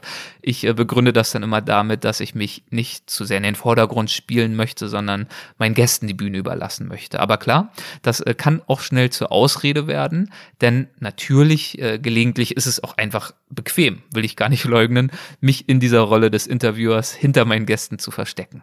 Tatsächlich ist es so, dass ich mich insbesondere seit einigen Monaten ja mit meinen ganz eigenen Abenteuern rumschlage. Das heißt Selbstständigkeit. Ich bin dabei, mein Leben zumindest teilweise in die USA zu verlegen, auch wenn man sich angesichts der politischen Entwicklung fragt, wie man auf diese Idee momentan kommen kann. Ja, und dann gibt es auch noch einige Dinge mehr, die in meinem Leben gerade so passieren. Viele dieser Veränderungen führen durchaus zu ein oder anderen Herausforderungen, aber sie haben auch bewirkt, dass ich momentan, ja, das klingt kitschig, nicht, aber so ist es, dass ich momentan wohl glücklicher bin als je zuvor. Weil ich, so würde ich das zumindest analysieren, mit einer gewissen Konsequenz an die Sache rangegangen bin. Und äh, deshalb habe ich mich nach einigem Hin und Her jetzt äh, doch entschlossen, künftig bei Gelegenheit etwas mehr davon mit euch zu teilen, in der Hoffnung, dass ihr das aufschlussreich oder inspirierend oder sonst wie interessant findet. Vielleicht erinnert ihr euch ja noch an Folge 129 mit André Schumacher. Wir haben darin ausführlich über das Aufbrechen und Ankommen gesprochen und das war für mich damals sehr zeitgemäß, denn genau an jenem Tag, an dem wir das Gespräch führten, hatte ich nach sechs Jahren meinen geliebten Job gekündigt, um mich in die Selbstständigkeit zu wagen. Ich hatte Weltwach und meine anderen Projekte bis zu diesem Zeitpunkt Zeitpunkt nebenher betrieben und jetzt war einfach aus verschiedenen Gründen klar, dass es so nicht weitergehen kann. Einer der Gründe, wenn auch nicht der einzige, war, dass es einfach zeitlich nicht mehr weiterhin zu stemmen war, beides zu tun. Es war keine leichte Entscheidung gewesen, denn wie gesagt, ich mochte meinen Job und ich mochte auch meine Kollegen und trotzdem war es nicht so, dass ich mit der Entscheidung haderte, denn ich wusste, dass ich für mich das Richtige tat. Vor allem war es einfach eine sehr emotionale Phase für mich. Und Andres Worte haben zu diesem Zeitpunkt bei mir wirklich genau ins Schwarze getroffen. Hier nochmal ein kleiner Ausschnitt aus dem, was André in dieser Folge gesagt hat. Ja, wann erkennt man, dass die Komfortzone sich erschöpft hat? Das ist wirklich eine schwierige Frage. Ich finde, man sollte sich, man sollte die Kraft haben, ab und an oder vielleicht sogar jeden Tag einmal zu fragen, stimmt das eigentlich noch, was ich da gerade tue? Ähm, macht mich das wirklich glücklich? Äh, befriedigt mich das? Erfüllt mich das? Bringt mich das irgendwie auf meinem Lebensweg ein bisschen weiter? Das kann emotional sein, das kann finanziell sein, das kann spirituell sein, das kann kreativ sein, das kann neue Türen öffnen, was auch immer das ist, was wir dadurch gewinnen und immer auch noch mal am Abend vielleicht auf Toilette sitzend oder unter der Dusche oder morgens vor dem Aufstehen, sich nochmal zu fragen, was tue ich da eigentlich gerade? Ist das gut? Passt das noch zu mir?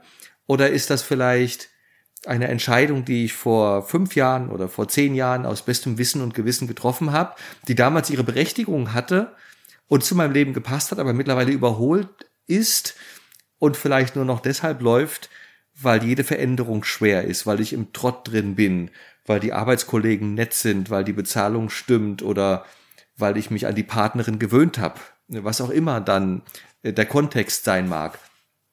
Und ich finde, es verlangt sehr viel Kraft und nichtsdestoweniger ist es ein ganz fruchtbarer Schritt, sich zu fragen, ist das eigentlich noch die Lebenssituation, die mich irgendwie voranbringt? Oder ist es immer nur das Gleiche? Was ja erstmal auf den ersten Blick auch nicht schlecht ist, spannend wird es dann, wenn man sich fragt, wofür leben wir eigentlich? Ja, das also nur mal als kleiner Ausschnitt. Ich könnte hier fast die ganze Folge abspielen. So gut und hilfreich war sie nach meinem bescheidenen Dafürhalten. Wenn ihr mehr hören wollt, äh, wie gesagt, das gerade stammte aus Folge 129. Ja, und äh, wie gesagt, ich muss sagen, diese Ausführungen waren an diesem Tag Balsam für meine Seele in dieser Situation, in der ich mich da befand. Neuer Job, Aufbruch ins Unbekannte. Das äh, war zudem die Zeit, als Corona gerade so richtig in Deutschland ankam und es war auch jene Woche, in der Trump den USA Reisebann ausrief. Also viel los in der Welt und auch bei mir. Was ich euch nicht erzählt habe, war, dass bei mir damals noch mehr Veränderungen anstanden und auch folgten und zwar nicht nur beruflich. In dieser Woche zwei Tage nach meinem letzten Arbeitstag stand mein Aufbruch in die USA an. Wie gesagt, wir reden immer noch vom März. Durch Trumps Reisebann wurde ich dann in helle Aufregung versetzt. Mein geplanter Flug würde zwei Stunden vor Inkrafttreten des Reisestopps in den USA landen. Aber das war mir dann doch zu knapp. Das heißt, ich habe kurz um einen neuen Flug gebucht für den gleichen Tag, an dem der Reisebann ausgesprochen wurde. Sprich, ich sah Trumps Verkündigung auf YouTube buchte den Flug, packte schnell einen Handgepäckskoffer, in dem waren dann vor allem irgendwelche Mikros und mein Podcast-Equipment drin, sonst passt eigentlich fast nichts mehr rein.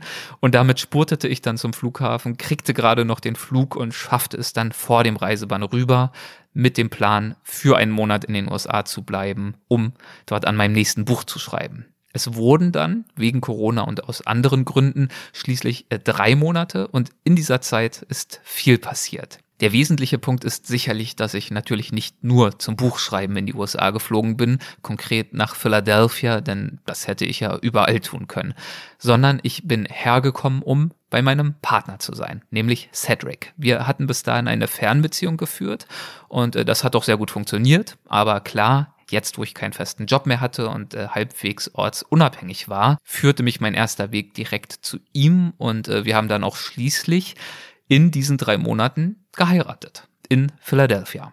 Ja, und äh, er wiederum ist, äh, wie ich finde, aber ich bin natürlich auch nicht neutral, äh, eine sehr interessante, beeindruckende Person. Also offensichtlich sehe ich das so. Er wurde im ländlichen China geboren, ist in Shanghai aufgewachsen und ist dann direkt nach der Schule, also mit nur 18 Jahren, in die USA aufgebrochen. Und äh, hier lebt er jetzt schon seit über einem Jahrzehnt und was er in dieser Zeit mit seiner Zielstrebigkeit erreicht hat und wie er es erreicht hat, das beeindruckt mich. Und das werde ich irgendwann demnächst sicher auch mal mit euch teilen. Er hat es geschafft, jedenfalls an einer der Top-Unis des Landes Medizin zu studieren, also einen Studienplatz zu ergattern und auch das notwendige Stipendium zu ergattern, denn leisten hätte er sich das alles hier nicht können. Ihr wisst vielleicht, studieren in den USA und insbesondere an einer Top-Uni, das ist super, super teuer und wäre weit über seine Möglichkeiten hinausgegangen. Mittlerweile steht er kurz davor, seinen zweiten Doktortitel zu erhalten, so dass ich jetzt mit Stolz sagen kann, wir haben zwei Doktoren in der Familie und er ist spezialisiert auf äh, Neurowissenschaften und maschinelles Lernen, also sowohl auf äh, Medizin als auch auf Programmierung. Und er setzt sich dabei mit Themen auseinander, die ich ehrlich gesagt nur zur Hälfte verstehe. Aber gut, der Weg hierhin war auch für ihn nicht leicht. Äh, wie gesagt, mehr dazu sicherlich demnächst mal. Dieses Mal geht es um etwas anderes, nämlich um Wahlkampf. Für diejenigen unter euch, die diese Folge erst in einigen Wochen oder Monaten oder auch Jahren hören, äh, wir haben momentan den Oktober des Jahres 2020. Es sind nur noch wenige Wochen bis zur Wahl des US-Präsidenten. Joe Biden tritt gegen den unsäglichen Donald Trump an und äh, wir alle zittern hier dem Wahltermin am 4. November entgegen und hoffen auf einen guten Ausgang. Cedric und ich sind beide absolute Politik-Junkies und haben den gesamten Vorwahlkampf und jetzt auch den eigentlichen Wahlkampf detailliert verfolgt. Das heißt, wir haben alle Podcasts gehört, die man zu diesem Thema so finden kann. Wir lesen alles darüber, wir äh, schauen uns die ganzen TV-Debatten an und so weiter und so fort. Es ist einfach immer wieder ein faszinierender und aufregender Prozess und äh, dieses Mal mehr denn je vor allem auch ein grauenvoller Prozess. Denn äh, es geht gefühlt um alles, also auf dem Spiel steht gefühlt nicht viel weniger als das Überleben der amerikanischen Demokratie. Und äh, die hat gewiss so oder so ihre frappierenden Schwächen, aber zusehen, wie sie abgeschafft wird, das wollen wir nun auch nicht. Und äh, das folgende ist in Englisch. Wenn ihr Englisch nicht versteht oder keine Lust darauf habt, dann springt einfach circa 15 bis 20 Minuten nach vorn. So, Cedric, uh, this is a special day after having witnessed uh, democracy, you know, being challenged for quite a few weeks now since I've returned to Philadelphia. Uh, you convinced me that we should not only worry by reading Twitter and shit, but actually get going and act. So, what are we up to today? So, we're dropping lit today. It's basically we are lit means like literature? Literature exactly. Yeah. specifically literature on how to register for vote as uh, we all know that getting voter turnout is one of the top priorities uh, for the campaign and given the pandemic has put extra strain on how voters can turn out and vote. So we're going to encourage folks a to register to vote and two to get their mail ballots in and three remind them when the voting day is. Yes. And how did we find out about how to do that exactly yeah, we went to uh, you know joebiden.com and looked for volunteer opportunities. And yes. one of them is uh, about dropping literature. Yes. So we went to this location, the, their office in deep North Philadelphia. It took almost us one hour to get there. By and bus and tram and everything. I, a long way. I know. So real, real dedication. Yeah. Honestly, I almost lost all my energy for Biden just by going there and coming back. But yes, but I reminded Eric that saving democracy takes a little more than lip service. Yes. Um, so we were provided these literature, these little uh, very nicely designed pamphlets and some yard signs, some window signs for Biden Harris, and also provided instructions to download this app that basically give us access to some voter information. So likely Democratic voters that close to where we live, then we are going door by door to make contactless literature job, which means that we're not going to engage with the voters, which is uh, actually in contrast to traditional years. We're just literally dropping these literatures in their door frames because apparently it's illegal to put them in their mailbox. Yeah. So anywhere else is fine. So normally it went down a little bit differently. Like four years ago, you supported Hillary Clinton's campaign in the same way. You knocked on doors. and you actually talk to voters and you try to convince them to vote for her, right? Absolutely, yeah. So usually that's called canvassing. You're going door by door, reach out to likely voters, and then see if you know, ask them if we can count on their vote, and if not, if there's any question that we can provide. But as you've remarked upon, due to the pandemic, we can't do that this time, so just flyer distribution basically. Yes, it is a shame that I, you know, I actually really enjoying this these volunteer activities to really get a sense of uh, how people are thinking about the upcoming election, which is terribly close. So hopefully, this uh, voiceless literature job we're doing today is going to make a small difference. But I strongly be- believe so because we are living in Pennsylvania, one of the key battleground swing states. Yeah. So Swing state means sometimes the Republicans win, sometimes Democrats win, and it can have a big impact on the actual result. Exactly. And I think Joe Biden, who has a strong connection to Pennsylvania himself, will have a really big chance of uh, taking the swing state that went for Trump in 2016. But we're not going to leave anything to chances. What motivates you to convince me and to do it yourself to drop these leaflets and to work for Hillary last time and work for Biden this time? Because, I mean, you can't even vote.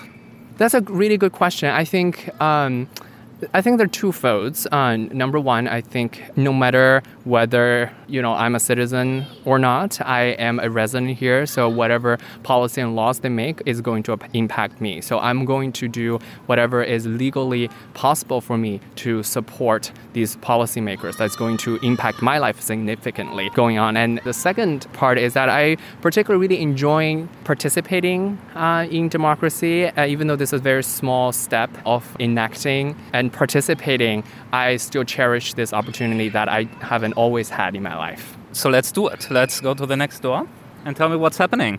All right, so basically, we're logging onto this app called Minivan that is telling me to go to this specific location. So we Um, don't drop it just at any door in this area, but really specifically targeting potential Biden voters who are not that uh, convinced yet, maybe. That's right, exactly. So I believe this is all big data enabled, that is powered by some artificial intelligence, that uh, these actions will give us the most likely chance they're going to tr- make this person turn out. So what I'm doing here is that I just uh, arrived at the door and uh, put this piece of paper uh, between the door frames. So let's do it. Yes. Done. And now I go back to this app and mark that I have already reached this voter so that future volunteers don't have to do this again. Wow. How do you feel? Do you feel we already potentially contributed a little bit to saving democracy in America? You know, I wouldn't go that far, but I can tell you, Eric, is that I can sleep a little bit better tonight knowing I've done this. Good. Und so geht es weiter. Also App öffnen, nächste Hausnummer identifizieren, nächste Hausnummer suchen und finden, beiden Broschüre in die Haustür klemmen, Hausnummer in der App abhaken, nächste Hausnummer suchen und so weiter und so fort. Also nicht sonderlich heroisch oder aufregend, aber typisch amerikanisch und äh, zumindest ein kleiner Beitrag, den wir leisten und mit dem wir unsere Hilflosigkeit angesichts äh, des politischen und gesellschaftlichen Dramas, das hier so herrscht, ein wenig betäuben können. Ja, wie Cedric gerade schon erläutert hat, das Ganze nennt sich Canvassing und unter diesem Begriff versteht man laut Wikipedia die systematische Anbahnung eines direkten Kontaktes zu einer bestimmten Gruppe von Personen. Und diese Art der Kontaktaufnahme wird häufig bei Wahlkämpfen angewendet. Zitat Ende. Und so ist es, äh, ich kann es bestätigen und äh, nach ein paar Stunden haben wir dann sämtliche Adressen, die uns die App zugewiesen hat, mit Flyern versorgt. So, we're at the end of our first shift in the fight for democracy 2020, right? That's right. Drop the lid, number one. Check. So, how do you feel about that? Do you feel like you achieved something? Honestly, it's really difficult to gauge because throughout the whole process, we probably visited about, I would say, like 40 homes, and uh, we only saw like one person. Because And- he was like opening the door or something, right? That's right. He was getting a pizza delivery, I think. Yeah. And then we tried to give it to him, and then he he didn't want to take it. Yeah, uh, so that's pretty depressing, right? We had one single contact with a potential voter, person to person, and he was like, nah, thanks. Yeah, but on the other hand, it's also heartening that in many of the windows at stores, I already see these Biden Harris That's true. signs. Yeah. Because that's kind of a thing here, right? You put these uh, signs up on your lawn in front of the house to let everyone know who you will vote for, who you support, or just in the window, as we already have done as ourselves as well. That's right, yeah. And sometimes I've also heard that people would have these long yard sign wars where two competing households who are supporting two different parties would tear down each other's signs. it's very frowned upon, but I've Yeah. heard this happens. Yeah. Unfortunately, we don't have a lawn. No, we only have uh, three sad windows, Yeah. and uh, we're maximizing the real estate that we have. Very good. Yeah, I have to say it was a little bit exciting here and there to walk through these uh, neighborhoods and uh, distri- uh, distribute these leaflets because I mean it's just not any random ad; it's political. And uh, I mean I don't want to be judgmental, but it's also not like we are in the. I have to wait a second. Let somebody go past. Don't want to offend him. It's also not like we're in the best neighborhood here, right? So who knows what happens? I mean, I get notifications from the police every day about shootings in our neighborhood.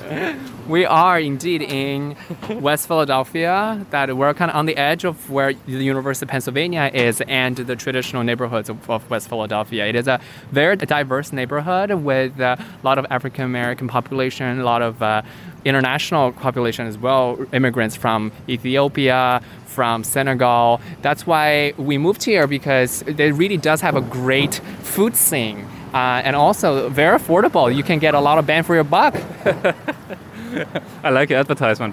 Great. Yeah, so definitely check out West Philadelphia if you find yourself in the city of brotherly love. But uh, I don't need to be worried about living here. That's what you're telling me, right? And about distributing uh, political messages. No, not at all. I've been here for eight years and uh, it is how we get the words out. So, Eric, are you up for dropping another round of leaflets next week? definitely, definitely. But one more question. You mentioned it's called the city of brotherly love. How's that? What does it mean? Where does it come from? Uh, so that is the literal translation of the word Philadelphia from Latin. Right, Phil means love, uh, and uh, Adel means brother. So that's that's where it came from. Nice. What's this kind of music? I don't know. What's happening? We are moving closer to home, right? Yeah, people are you know, rolling down their windows and blasting out their music. It re- you really feel like it's carnival every day. Wir kommen zu Hause an und äh, haben fast Feierabend. Eine Sache bleibt noch zu tun. In Joe Bidens Wahlbüro wurde uns nämlich aufgetragen, wir sollten, nachdem wir fertig sind, anrufen und Bescheid geben.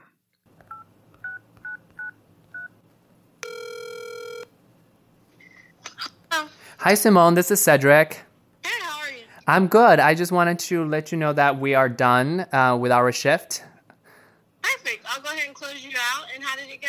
It went well. Yeah, we were able to find like 98% of the uh, the apartments. There are a couple ones that are harder to find, and uh, it went pretty uneventfully.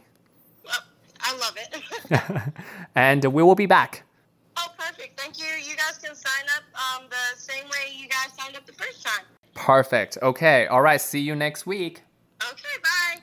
Thank you Bye. again. Of course. Yeah. So I guess that's a wrap for today. Wow. We won the battle, I think. The battle against laziness. Yeah, that definitely made a very otherwise lazy Saturday feel a little bit more productive. Yeah. Two hours of productivity. I think we also earned some good time now, right? Some, some, I don't know, some food, some drinks. Absolutely. You know, speaking of good food in Philadelphia, we are going to get some very authentic Ethiopian food. Um uns nun also für die selbstverständlich ehrenamtliche Wahlkampfarbeit zu belohnen, gehen wir essen. In unserer Nachbarschaft gibt es wahnsinnig viele einfache, aber auch richtig gute Restaurants. Also Libanesen, Senegalesen, Inder, Thais und so weiter und so fort. Wir gehen zum Äthiopier. Während wir auf unser Essen warten, frage ich Cedric ein wenig aus. So Cedric, you have lived in Philadelphia for eight years and I would really love to uh, give my listeners a feeling for this uh, city because it's of course pretty much in the shadow of big neighbors like New York or even Washington, which is also not that far away, Washington D.C. So tell us a little bit about Philadelphia and what it is to you. Absolutely. I think you're spot on that Philly does have that middle child syndrome, being pretty much equal distance between the on the east northeast corridor, which is basically a straight line from Washington D.C. in the south to the north, which is Boston, in the middle of Philly and New York. However, given its really rich history, in especially its position in American history, it's a city with a lot of uh, characters, and they're proud of who they are. Certainly, they're very proud of their history. They're the birthplace of American Constitution. It was written here, right? Yeah, it was written here. It was also kind of rectified by the first Congress. So the first American Congress actually was not uh, situated in Washington, but it was a building which is still existing today, right here in Philadelphia. Is that correct? That's right. That is, it's the building itself is called the Independence Hall, and on top of it is the Liberty Bell. So a couple very iconic uh, images that represents the birth of America. In fact, if you're wondering what they look like, the Americans have put those symbols on the back of $100 bill, so it, it's very hard to miss. Mm-hmm. And on the other side is another proud son of Philadelphia, Benjamin Franklin, which is also on the uh, on the $100 bill. Philadelphia ist in der Tat eine der ältesten Städte der USA. Sie war vom Stadtgründer William Penn 1681 als Hauptstadt der Quäkerkolonie Pennsylvania geplant. Und äh, hier wurde zum Beispiel am 4. Juli 1776 die Unabhängigkeitserklärung beschlossen und auch verkündet, wie auch äh, die Verfassung im Jahr 1787. Hier befinden sich mit der Independence Hall und der Liberty Bell, also der Freiheitsglocke, zwei der wichtigsten symbolischen Städten der Vereinigten Staaten überhaupt. So that's the rich history part. What about Philadelphia today? Philadelphia today is known, yes, for a lot of the history. A lot of uh, middle school, high school students all over the country, they usually take a field trip to Philly to come to see these uh, tourist spots. But in addition to that, Philly is also really known for its medical training. In fact, one in five doctors in America would have gone through part of their training here, right here, in the city of brotherly love. And that's probably one of the reasons why I'm here right now at the medical school of University of Pennsylvania, the oldest uh, medical school in the entire North America. Now, in addition to those things, Philadelphia is a predominantly a working class city. It is, you know, the word to describe it, many local would say it's called gritty. Basically, a little rough around the, the edges, uh, which is reflected from its people. Its football fans, for example, the Eagles, who, by the way, won the Super Bowl just a couple years ago. So it was uh, absolutely a mad town of Philadelphia. Everything got shut down for one day. Everyone got a holiday, and there was a huge parade down the street honestly, a couple of people have already asked me in Germany, like, okay, Philadelphia, like, what is it like? I mean, I think that's exactly what they think of if they hear Philadelphia working class, grittiness, not as pretty. But I actually have to say, I mean, we've spent quite a bit of time here now uh, on a couple of instances, like in spring, now, and last year as well. I really like living here. So ist es. Ich mag Philadelphia. Die Hochhäuser im Zentrum geben mir das Gefühl, in einer Metropole zu sein und trotzdem ist es hier nicht zu überfüllt, nicht verrückt, hektisch, sondern alles ist fußläufig oder mit dem Rad erreichbar. Und dazu gibt es dann noch die Flüsse, den äh, Delaware River und den und jetzt wird schwierig mit der Aussprache, Shui, Schuylkill River, so wird es ungefähr geschrieben, äh, die vereinen sich hier und letzterer, der Schuylkill River, der fließt auch mitten durch die Stadt und an seinen Ufern ziehen sich einige schöne Grünanlagen entlang. Im Norden gibt es sogar einen richtig ausgedehnten Park und äh, überhaupt gibt es viele Stadtparks, dazu äh, hübsche Rad- und Joggingwege und äh, alles in allem lässt es sich ganz gut aushalten und äh, Cedric stimmt mir zu. Yeah, it is a very compact city. Um, in downtown area, you feel like you're in the mini New York City, uh, but at the same time, very residential. Once you leave that very small but very compact and dynamic uh, midtown area, uh, which makes a great city for young professionals, students to live because it's got a lot to offer. We have world class museums, world class cultural institutions, musicals. We have our own Broadway, for example, but all at a price that the mass can afford. And in addition to that, we are one hour away from the Atlantic Ocean. Uh, we are one or two hours away from the famous Appalachian Trail. We have a couple really big parks right at the edge of the city. So if you're into outdoors, if you're into the beach, we've got that right here in Philadelphia as well. So viel als kleiner Einblick in unser Leben hier in Philadelphia. Den nächsten Einblick liefert euch eine andere Person und zwar eine gute Weltwach Bekannte. Paradies Pantanal. Neues von Lydia. Gemeint ist natürlich Lydia Möcklinghoff. Äh, die meisten von euch dürften sie mittlerweile kennen. Eine gute Weltwach-Bekannte, eine gute Freundin und äh, mehrfach auch zu Gast bei Weltwach und Co-Moderatorin der Südtirol-Folgen. Äh, ach ja, und ganz nebenbei ist sie auch noch Tropenökologin und Ameisenbärenforscherin. Als solche führt sie seit rund einem Jahrzehnt die weltweit wohl, soweit wir wissen, einzige Langzeitstudie zum Verhalten von Ameisenbären durch. Und äh, zu diesem Zweck reist sie jedes Jahr für einige Monate ins Pantanal nach Brasilien, also um ihre Forschung dort fortzusetzen. Mehr dazu erfahrt ihr in Weltwach Folge 87 und in den Weltwach Plus Folgen 3 und 12. Darauf habt ihr Zugriff als Mitglieder des Weltwach Supporters Club ab dem zweiten Paket.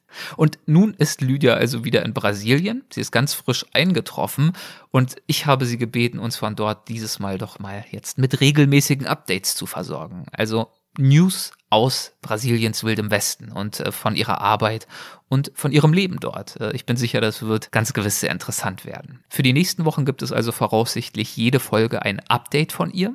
Und dieses Mal geht es aber noch nicht um Ameisenbären, sondern erst einmal um Rückschläge unterwegs. Denn Lydia hat schon bei der Anreise unfreiwillig das Thema fortgesetzt, dem wir uns hier bei Weltwach vor einigen Wochen schon gewidmet haben, nämlich Scheitern beim Reisen. Mehr dazu erzählt sie nun am besten selbst. Erik und liebe Weltwach-Zuhörmenschen, liebe Grüße aus der Hängematte im Pantanal. Ja, ihr könnt jetzt fragen, ob ich verrückt bin, nach Brasilien gereist zu sein. Das mag so sein. Warum ich das getan habe, äh, was ich hier tue und äh, was hier so los ist, äh, das erzähle ich euch in den nächsten Wochen. Erstmal kommt aber mein Anreisedesaster. Damit starten wir gleich mal. Ich habe nämlich so ziemlich die größte Scheiße erlebt bei meinem ersten Versuch ins Pantanal zu reisen, die ich jemals auf irgendeiner Reise erlebt habe. Also, passt auf, das wird jetzt ein einziges Drama, macht euch darauf gefasst, der Puls wird hochgehen. Und zwar ähm, sollte ich letzten Sonntag reisen, also ich sollte abreisen ähm, dann mache ich es immer so, dann gehe ich eine Stunde vorher schon an den äh, Kölner Hauptbahnhof in die Bierschwemme auf ein paar Bier mit Freunden. Einfach, dass man noch so einen Puffer hat. Wir also da alle schön beim Kölsch.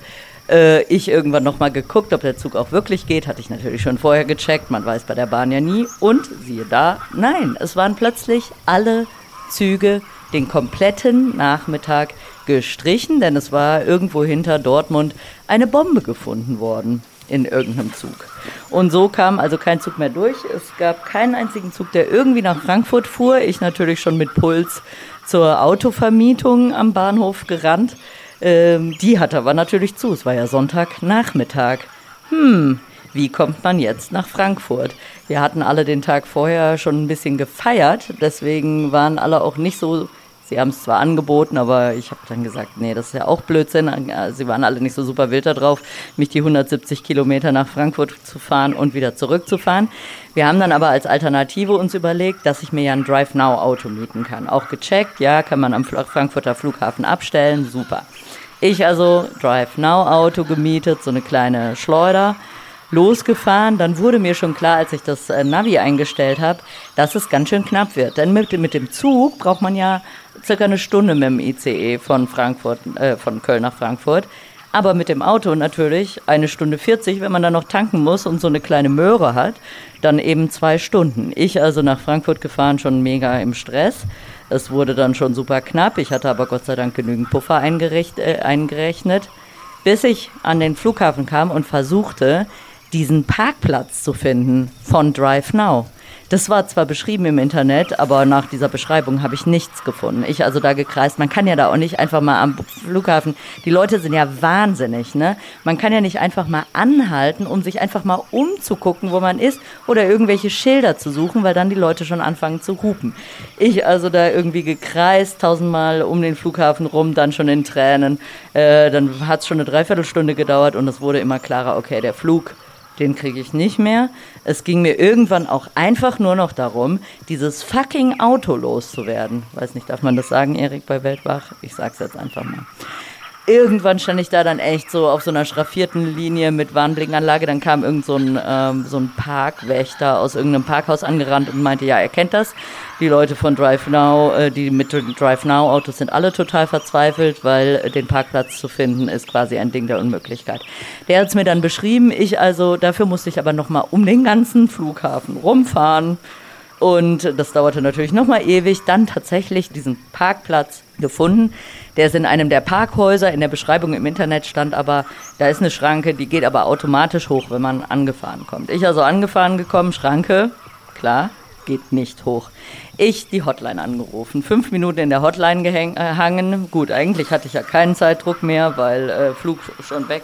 Trotzdem Stress dann, ne?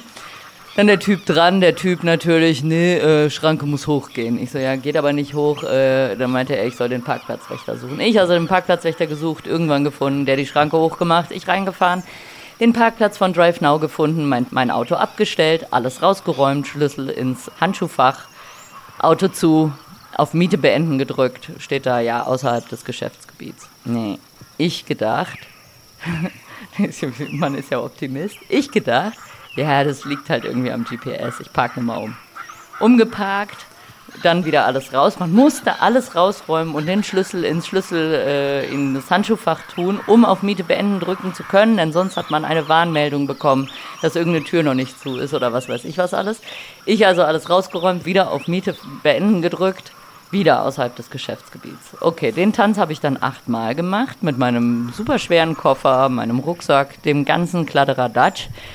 Und natürlich irgendwie immer noch so einem diffusen Zeitdruck im Nacken. Dann irgendwann die Hotline angerufen, ich so eine Frau dran gehabt, die da zum ersten Mal, Heldin, geguckt hat, wo ich eigentlich bin. Also ich hatte ja schon tausendmal die Hotline am äh, Start, da hat aber niemand mal geguckt und die meinte dann, ah ne Schatz, du darfst von, äh, von Nordrhein-Westfalen nicht nach Frankfurt fahren. Ja, äh, das hatte ich leider, das steht wohl irgendwo in den AGBs, ich habe es nicht gewusst. Wir haben es auch nirgendwo gelesen, als wir das äh, recherchiert haben. Ja, das äh, war dann die Tatsache. Die Frau war super nett, ähm, ihr tat es auch super leid, aber sie meinte, ja, ich kann halt entweder die Miete nicht beenden oder wenn sie die Miete jetzt sozusagen beendet äh, für mich, dann äh, kann das halt, äh, also kostet es mindestens 200 Euro Strafe plus Strafverfahren hinterher. Okay. Da war ja für mich eh schon klar, der Flug ist weg. Ne? Ich war so mit den Nerven am Ende. Meine arme Familie, die saßen zu Hause. Ich habe halt die ganze Zeit über WhatsApp immer dramatisch, dramatischer werdende Sprachnachrichten geschickt. Naja, dann äh, irgendwie noch zum, zum äh, Latam-Schalter irgendwie umgebucht äh, auf Mittwoch. Da hatte ich Gott sei Dank auch eine total nette Frau am Start. Und dann mitten in der Nacht, verheult und fertig und kaputt wie ich war, alles wieder zurück nach Köln gefahren, um das Auto dort abstellen zu können. So, das war das größte Reisedesaster meines Lebens. Gott sei Dank ging dann die, der zweite Versuch der Reise. Ich dachte dann schon, ob das Schicksal mir vielleicht einen Wink des Zaunfalls geschickt hat. Habe dann aber entschieden, es zumindest noch einmal zu versuchen. Und das zweite Mal ging es dann Gott sei Dank reibungslos. So bin ich jetzt im Pantanal erstmal in Quarantäne heißt, ich äh, streife, also ich bin jetzt in, in, meinem Haus, aber darf halt äh, mit keinen in Kontakt geraten und auch nicht in die Küche gehen. Das heißt, ich laufe ohne Witz mit den Katzen dann vor der Tür rum und äh, wenn ich miaue, kriege ich vielleicht einen Teller äh, mit Essen rausgestellt. Naja, wir werden sehen, wie sich das alles entwickelt, warum ich mir die, diesen ganzen Stress gemacht habe und warum ich ins Pantanal gefahren bin und was hier los ist. Denn natürlich denkt ihr jetzt auch alle an die Brände und an die Trockenheit, äh, das erzähle ich euch in den nächsten Weltwachfolgen. Dann möglicherweise in kürzeren Nachrichten, aber das Desaster dauerte einfach seine Zeit. Macht's gut, bis denn. Danke, Lydia. So, und jetzt seid ihr gefragt. Stimmenpost. Botschaften aus der Community. Und auch hier geht's mit Geschichten von Reisepannen weiter. Ich habe euch ja vor einigen Wochen gebeten, mir welche zuzuschicken. Ihr habt es zahlreich getan und äh, so zum Beispiel Nadine Punks, die ihr ja als Gast der letzten beiden Weltwachfolgen bestens kennt. Sie hat sich gemeldet mit einer Geschichte aus dem Zug. Hallo, mein Name ist Nadine Punks und ich möchte mit euch ein kleines Missgeschick teilen. Wenn ich daran denke, dann bekomme ich immer noch rote Ohren. Also, Es begab sich zu einer Zeit, da war ich in der transsibirischen Eisenbahn unterwegs und es war Sommer, es war warm, ich habe einen Rock getragen, wir fuhren durch Sibirien und irgendwann musste ich mal auf Toilette. Ich habe leider nicht bemerkt, dass ich meinen Rock in meinen Slip gesteckt hatte hinten. Und so spazierte ich wieder raus aus der Toilette und mein äh, Hintern lag quasi blank. Und so bin ich dann durch den kompletten Zug, durch die komplette transsibirische Eisenbahn gelatscht und die ist sehr lang. Und ich hatte mich auch gewundert, warum mich so die Leute angucken und anlächeln.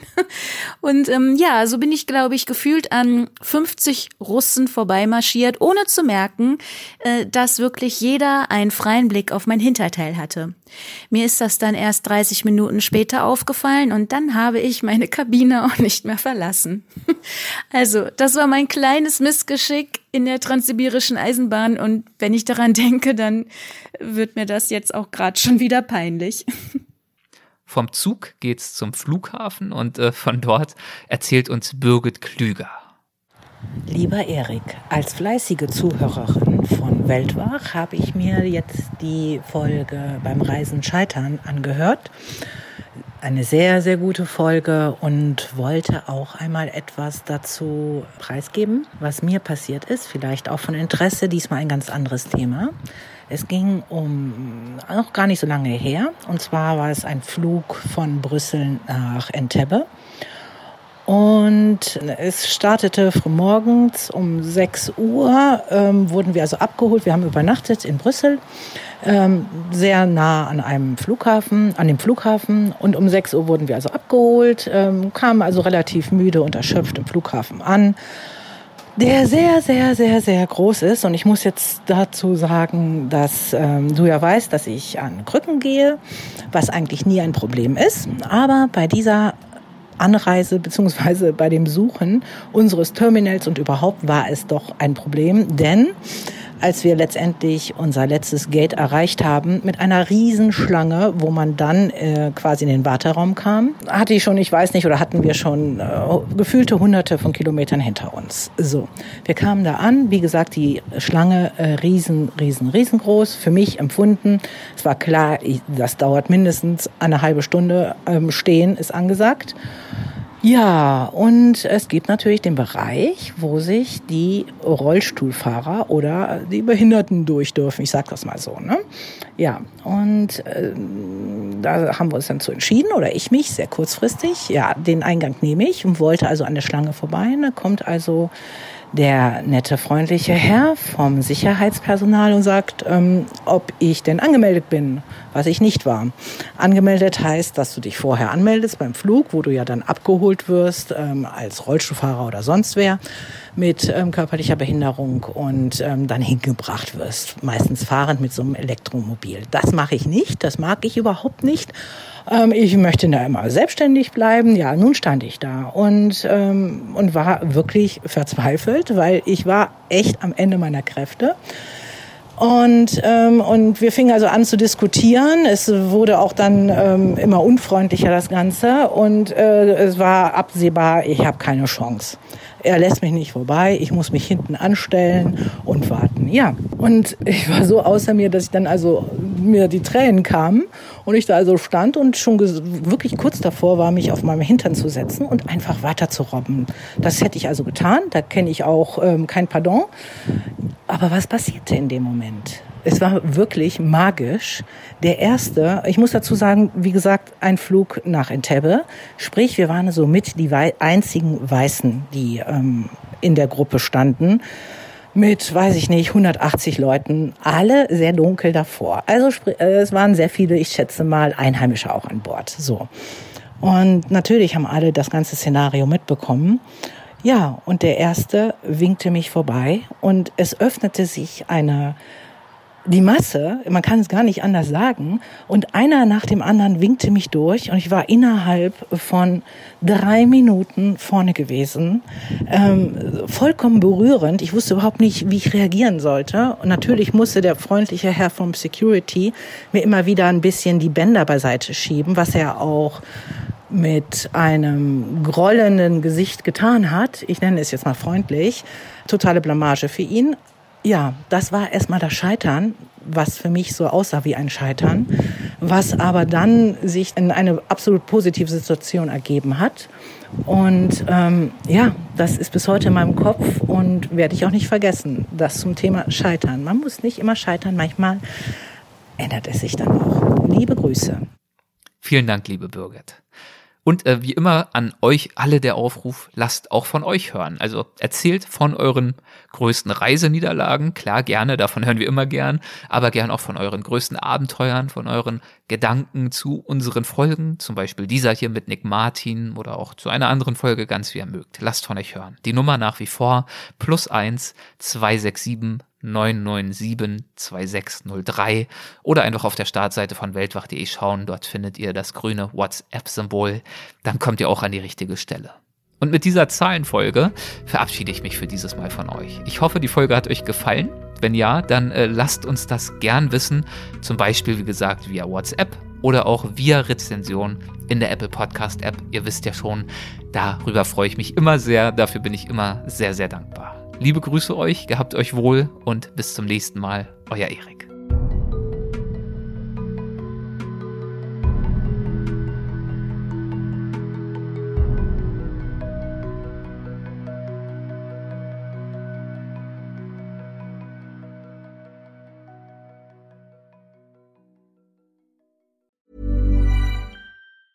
Ever catch yourself eating the same flavorless dinner three days in a row? Dreaming of something better? Well, HelloFresh is your guilt-free dream come true, baby. It's me, Gigi Palmer. Let's wake up those taste buds with hot, juicy pecan-crusted chicken or garlic butter shrimp scampi. Mm. Hello Fresh. Stop dreaming of all the delicious possibilities and dig in at hellofresh.com. Let's get this dinner party started. Planning for your next trip? Elevate your travel style with Quince. Quince has all the jet setting essentials you'll want for your next getaway, like European linen, premium luggage options, buttery soft Italian leather bags, and so much more. And is all priced at 50 to 80% less than similar brands. Plus, Quince only works with factories that use safe and ethical manufacturing practices. Pack your bags with high-quality essentials you'll be wearing for vacations to come with Quince. Go to quince.com/pack for free shipping and 365-day returns.